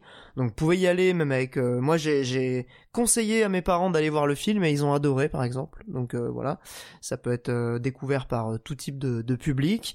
si je vous le conseille, c'est voilà, le film déjà et j'ai trouvé assez impressionnant aussi bien sur le plan technique que de la réalisation. Euh, je trouve que François Descraques euh, a vraiment un talent euh, en matière de mise en scène. Il y, a, y a plein d'idées. Enfin, c'est vraiment hyper original et créatif de ce point de vue-là. Et visuellement, c'est vraiment impressionnant pour un, un, film avec un budget, un, budget resserré comme ça. Et surtout, donc, je vous le recommande parce que bah, c'est un film qui fait un peu euh, atypique dans le paysage ciné français et ça serait cool en fait que euh, bah, on ait plus de, films euh, de genre en France, des films de SF, des films fantastiques puisque le film Camelot c'était un peu de la merde. voilà donc en vrai ça serait cool qu'on ait plus de, ce genre de films. Donc allez le voir, il est encore au cinéma dans pas mal de, de villes. c'est très cool et voilà allez jeter un œil à la série aussi qui est sur YouTube. C'est du c'est du très bon. Le visiteur du futur, c'est recommandé chaudement. Voilà. Je passe la parole évidemment maintenant à ce cher Monique, ou à ce cher Mikael, hein, euh, vous battez pas. Qui veut faire la reco? Reco Express, moi je voilà, rien de nouveau sous le soleil, du coup euh, je me suis recentré sur mes euh, sur mes anciennetés, voilà, comme Mikael bah, C'est le mois des fondamentaux. Exactement, du coup, j'ai réécouté l'un de mes albums préférés ever, Somewhere in the Between de Streetlight Manifesto. Voilà, c'est du ska punk, c'est euh, c'est incroyable. Je euh, les mots me manquent vraiment. Allez écouter ça. Ah bah si c'est un de tes albums euh, préférés, oui, je vais aller écouter ça. Ouais. L'un des meilleurs albums de tous les temps. Il y a vraiment une chanson en dessous des autres. Mais sinon c'est un sans faute. Et, et, si dans votre tête, eh oui, le ska punk, ska gna gna gna, je connais, voilà, écoutez Street Like Manifesto. Euh, même choper les versions OGG pour avoir le bon son de tous les cuivres et tout. Euh, il y a deux saxophones. Euh, il y, a, des sonorités assez folles. Il y a des percussions espiègles et tout. C'est magnifique. Voilà, Street Like Manifesto. Et donc l'album s'appelle Somewhere, in, the, between. Voilà. Il y a un clip avec des petits animaux à mignons sur l'écologie, tout ça aussi. Ok, ah, c'est un album récent du coup? Non, ça date ah de non, quand? ça date de 2007. Ok, d'accord. Je me Voilà. disais aussi meilleur album de tous les temps. euh, Ça doit quand même pas être euh, si récent. Voilà, c'est le mor- morceau euh, Would You Be Impressed? Voilà, avec le clip avec les petits animaux mignons. Trop bien. Bah, merci Monique euh, pour cette euh, recommandation musicale. Euh, J'irai écouter ça avec attention. On en reparlera à l'occasion. Mikael, euh, je sais que t'as une reco encore un peu euh, un peu espiègle hein, justement. euh, c'est quoi? Qu'est-ce que tu vas nous recommander encore euh, un truc de Europe 1 avec euh, des boomers, c'est ça? Non, en soi, elle est pas ironique, elle est pas non plus euh, incroyablement surprenante. Euh, c'est le traître et le néant, euh, l'enquête sur Macron qui a été fait par Fabrice Lhomme et Gérard Davet, les deux journalistes du Monde qui avaient déjà fait une enquête sur Sarkozy et sur François Hollande. Donc c'est un beau petit pavé qui fait environ 600-700 pages en format de poche, qui est incroyablement bien écrit euh, pour le coup. Alors c'est peut-être du fait que je sors du Capital au 21e siècle qui fait que je trouve que tout est absolument délicieusement écrit, mais je trouve Ouais. qu'on le parcourt facilement. Mais en fait, je recommande pour une raison toute simple et toute conne. Au-delà de d'être une enquête vraiment euh, super intéressante, au-delà de donner la parole à des personnalités qui connaissent très bien Emmanuel Macron et qui en parlent de manière relativement libre. Enfin, le livre en lui-même est intéressant, mais c'est pas là-dessus que j'ai envie de faire le focus. C'est qu'en fait, euh, c'est un excellent livre pour parler de la reproduction sociale. Tu pourras lire euh, tous les livres de sociologie du monde que tu veux. Tu auras du mal à te rendre compte de ça autant que dans cette enquête sur Macron, parce qu'au final, c'est pas du tout le propos du livre. Euh, le livre l'évoque que parce que c'est nécessaire pour expliquer l'évolution d'Emmanuel Macron, mais en soi, à aucun moment c'est commenté de manière explicite. Mais par contre, c'est une plongée dans un monde où euh, finalement c'est un monde de réseau, c'est un monde d'école, c'est un monde de cercle, et ça te fait comprendre que bah finalement à 20 ans ta vie elle est déjà un petit peu décidée si tu fais pas partie de ces cercles là, et c'est incroyable. Et vraiment je conseille de le lire ne serait-ce que pour faire un petit focus là-dessus, et je le redis ça vaut tous les livres de sociaux du monde parce que c'est c'est absolument frappant où tu te rends compte de de, de toute la force d'un réseau. Et d'ailleurs, euh, c'est assez parlant pour le cas d'Emmanuel Macron, où il reparle de comment il a fait sa fortune chez Rothschild, et au final, c'est juste un deal avec Nestlé qu'il a eu grâce au patron qui était dans la même commission Attali que lui, et du coup, bah, ça a fait le lien, il a été placé là-dessus, au-delà de son talent de négociateur, évidemment. Donc, euh, rien que pour ça, Le traître et le néant, euh, néant, c'est une enquête euh, très intéressante qui se lit toute seule et, et qui est passionnante sur cet aspect. Putain, le titre, euh, c'est pas tendre. Hein. J'ai l'impression qu'ils ont plutôt un angle critique du coup. Alors, ils ont plutôt un angle critique, on va pas se mentir, mais je, je trouve le bouquin assez intéressant parce que finalement, euh, Macron est dépeint par euh, ses plus proches soutiens, mais également ses plus grands adversaires. Je trouve que les journalistes sont assez, euh, assez neutres là-dessus. Ça empêche pas qu'à certains moments, il y a des passages assassins, mais c'est pas forcément tant par une volonté d'angler le bouquin comme ça que les témoignages qu'ils recueillent sont parfois assez assassins. Ouais. Et si tu veux, ils vont aller aussi bien te vanter les mérites d'Emmanuel Macron, qui est un homme qui a un pouvoir de séduction incroyable, euh, te vanter également Emmanuel Macron, qui est un bourreau de travail phénoménal, que euh, souligner, euh, comment dire ça de manière polie pour pas qu'on me reproche de faire trop de politique, son adaptabilité politique, sa flexibilité idéologique, dira Son, Ouais. son agilité. pas- C'est pas Voilà, quelqu'un qui a des eh ben- convictions quoi, en gros. Oui, voilà, il est ni de droite ni de gauche. Il est surtout au service des intérêts quoi, on va dire. Il a dit c'est un serpent. Ah, un petit peu, ouais. Ah, le bâtard. Il a dit il parle fourche langue Macron. c'est ça. C'est un serpentard. Il aurait Voilà. été un serpentard, hein, c'est sûr. Il a dit il a dit aussi nul à chier la sociologie. hein. ah non, il a pas dit ça. Non, mais euh, en plus, je trouve que le constat euh, que parfois des, témoignages et ça permet aux gens de se rendre compte parce qu'il y a des gens qui fonctionnent beaucoup par euh, association de, de témoignages, de d'exemples personnels, de parcours de vie. C'est parfois difficile d'expliquer euh, la socio à des gens euh, qui sont qui ont pas l'habitude de du dialogue et du du vocabulaire scientifique. Donc en vrai, si ça peut non, permettre de se rendre compte ouais de vraiment c'est euh, c'est que là tu cool, te le quoi. prends plein dans la gueule en fait étant donné que c'est même pas le sujet du livre mais euh, que tu te rends compte que c'est que des camarades d'école des choses comme ouais. ça donc en fait ce qui est intéressant Bah ouais. c'est que même quelqu'un qui ne s'intéresse pas à ce sujet va s'en rendre compte. Et ça, je trouve ça passionnant. Et dernier point, et après j'arrête avec cette reco, il y a un truc que j'adore chez ces deux journalistes, c'est que euh, pour le bouquin, ils enregistrent tous les, tous les entretiens qu'ils font et ils les retranscrivent tels quels. Il n'y a pas de relecture, il n'y a pas de il a pas de réponse écrite, c'est que des entretiens où ils échangent et ils enregistrent tout. Et ils le remettent dans le livre et du coup, euh, ça donne des choses euh, un peu moins formelles où tu sens qu'il y a un peu moins le détail de la virgule qui est laissé. Et tu as un côté authentique qui évidemment est partiel parce que tu sais que tu es enregistré, mais qui est quand même beaucoup plus présent que quand tu as des interviews classiques. Alors, c'est ce qui donne, j'imagine, c'est ce qui donne aussi les 700 pages c'est ce qui donne euh, les 700 pages, mais ça se lit vite. Mais en fait, tu vas avoir des présentations, euh, des chapitres qui vont s'attaquer à, des personnages précis. Et ils ont rencontré mais un nombre phénoménal de personnes. Donc forcément, euh, dès que tu as des entretiens qui durent un petit peu, dès que tu as besoin de faire de la remise en contexte, ne serait-ce que sur la période Valls, bah, en fait, quand tu as une interview de Manuel Valls qui te raconte comment il a vécu cette période, bah, tu es obligé de faire de la remise en contexte politique, en fait qui est, qui est bienvenu, hein, parce que pour le coup. Euh, bah oui, qui se souvient de Manuel Valls. Maintenant qu'il est finito. Ah oui, c'est un peu finito. C'est hein. assez marrant d'entendre Manuel Valls parler de ça là-dessus d'ailleurs. Euh, et il a eu un échange avec Macron. Alors je sais plus comment c'était. Alors j'ai plus les mots exacts, mais en gros euh, ça parlait de, de relance de l'économie de rigueur. Et t'as Valls qui a balancé à Macron un truc genre le mot dont je suis pas sûr, c'est vigueur. Le mot suivant, j'en suis sûr. Est-ce que on parle de la vigueur de ta quéquette? Voilà, sachez-le. What? Et, et, ça, je pourrais vous retrouver au mot près, mais le mot dont je suis sûr, c'est quéquette. Il m'a marqué, donc voilà. Sachez que Manuel Valls et Macron ont échangé en ces termes. On parlait de quéquette? Mais après, j'y pense euh, pour, pour conclure un peu, mais pour me rafraîchir l'esprit. Est-ce que, genre, raconter des trajectoires comme ça pour raconter la société, est-ce que c'est pas ce que faisait Zola aussi? Vraie question. C'est vous les lettrés, moi c'est des souvenirs de cours, non? Bah même bah, Balzac, mais euh, pour le coup euh, c'était de la fiction. Aussi. Mais oui, c'est un aspect fictionnel, euh, voilà.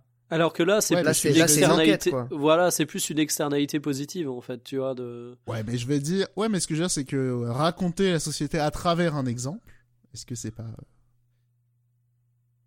voilà. Bah, merci. Vous avez 4 heures. Rendez-nous vos rapports en commentaire. Putain, mon cerveau, il a, il a frisé là euh, quand Monique a fait la remarque. Euh, c'est un peu comme les jeux Yakuza, si tu préfères. Voilà, tu racontes l'histoire d'un gamin de la rue et à travers ça, tu dépeins tout le Japon. Eh ben, eh, n'empêche, c'est très politique les jeux Yakuza. Hein. Moi, je trouve, hein, perso. Ah bah euh, oui, clairement. Il y a vraiment un propos sur ces questions. Des jeux bref. Un jeu un peu woke, ouais. Bah après woke euh, à la japonaise, mais on peut dire ça. Et voilà, faille qu'il fasse la blague raciste, Pierre. Eh bah oui, bah désolé, euh, voilà. Le fan de Bigard qui ressort. Non, mais bon, euh, c'est voilà, il y, a, certains trucs, ça nous heurte un peu évidemment. Qu'en pense Hideo Kojima c'est pas les pires tue des ministres Et eh oui, c'est vrai, il a tué Shinzo Abe, on le rappelle. évidemment. Il y, a ça, il y a ça aussi, il a fait un tweet pour dire qu'il a bien aimé Athéna. Sérieux? Ouais. Ah ok. Putain, d'accord. Ouais, sais ce que les, droits tardés aussi ont transpiré, euh, voilà. Ah ouais, parce que c'est un film de gauche, du coup. Je l'ai pas vu. c'est un film de racaille. Attention. Ah ouais, c'est comme Les Misérables. voilà. Ah, d'ailleurs, c'était son film de l'année quand c'était sorti Les Misérables. Ah bah ok. J'ai dit idéo avec nous. Ah ouais non, euh, vrai gars sûr. Hein. Bref, je remercie euh, les patriotes évidemment qui nous soutiennent tous les mois. Barbour, Massimo, Bartolone, Punished Snail, tous les gens qui et tous les gens qui nous soutiennent. Euh, merci à vous, merci aux auditeurs, aux auditrices de nous avoir suivis pendant ce long épisode avec beaucoup d'actu, mais on a quand même parlé pas mal des jeux du moment. J'espère que ça vous aura plu. On se retrouve bah, le mois prochain pour un nouvel épisode, comme d'hab, hein, toujours euh, la voilà la routine, on va dire ça. Euh, je sais même pas ce qui sort, mais en numéro spécial Halloween, on improvisera. Allez, faisons ça. euh, J'espère que euh, bah, vous portez bien, soyez prudents. En ce moment, le, le, Covid est en train de revenir en plus. Donc voilà, essayez de ne pas le choper. Essayez aussi de bien vous amuser. Et voilà, on, on vous fait des gros bisous. On se retrouve euh, Faites attention à l'électricité, ça coûte cher. C'est vrai, c'est vrai, c'est vrai, c'est vrai. N'empêche que tu as raison. Euh... Allez, gros bisous à vous. Surveillez les promos, euh, tout ça, l'inflation. Bah, et les bons Salut. plans de Monique. Il n'y a pas eu de bon plan de Monique cette fois. Bref. Ah bah si, j'ai dit faites chanter ces news avec euh, des, des fakes de GTA 6. Ah oui, c'est vrai. c'est pas vraiment un bon plan euh, applicable. hein. Sur ce, je crois qu'il est temps de dire au revoir et de conclure. Bisous à vous auditeurs et auditrices. À dans un mois. Ciao. Salut.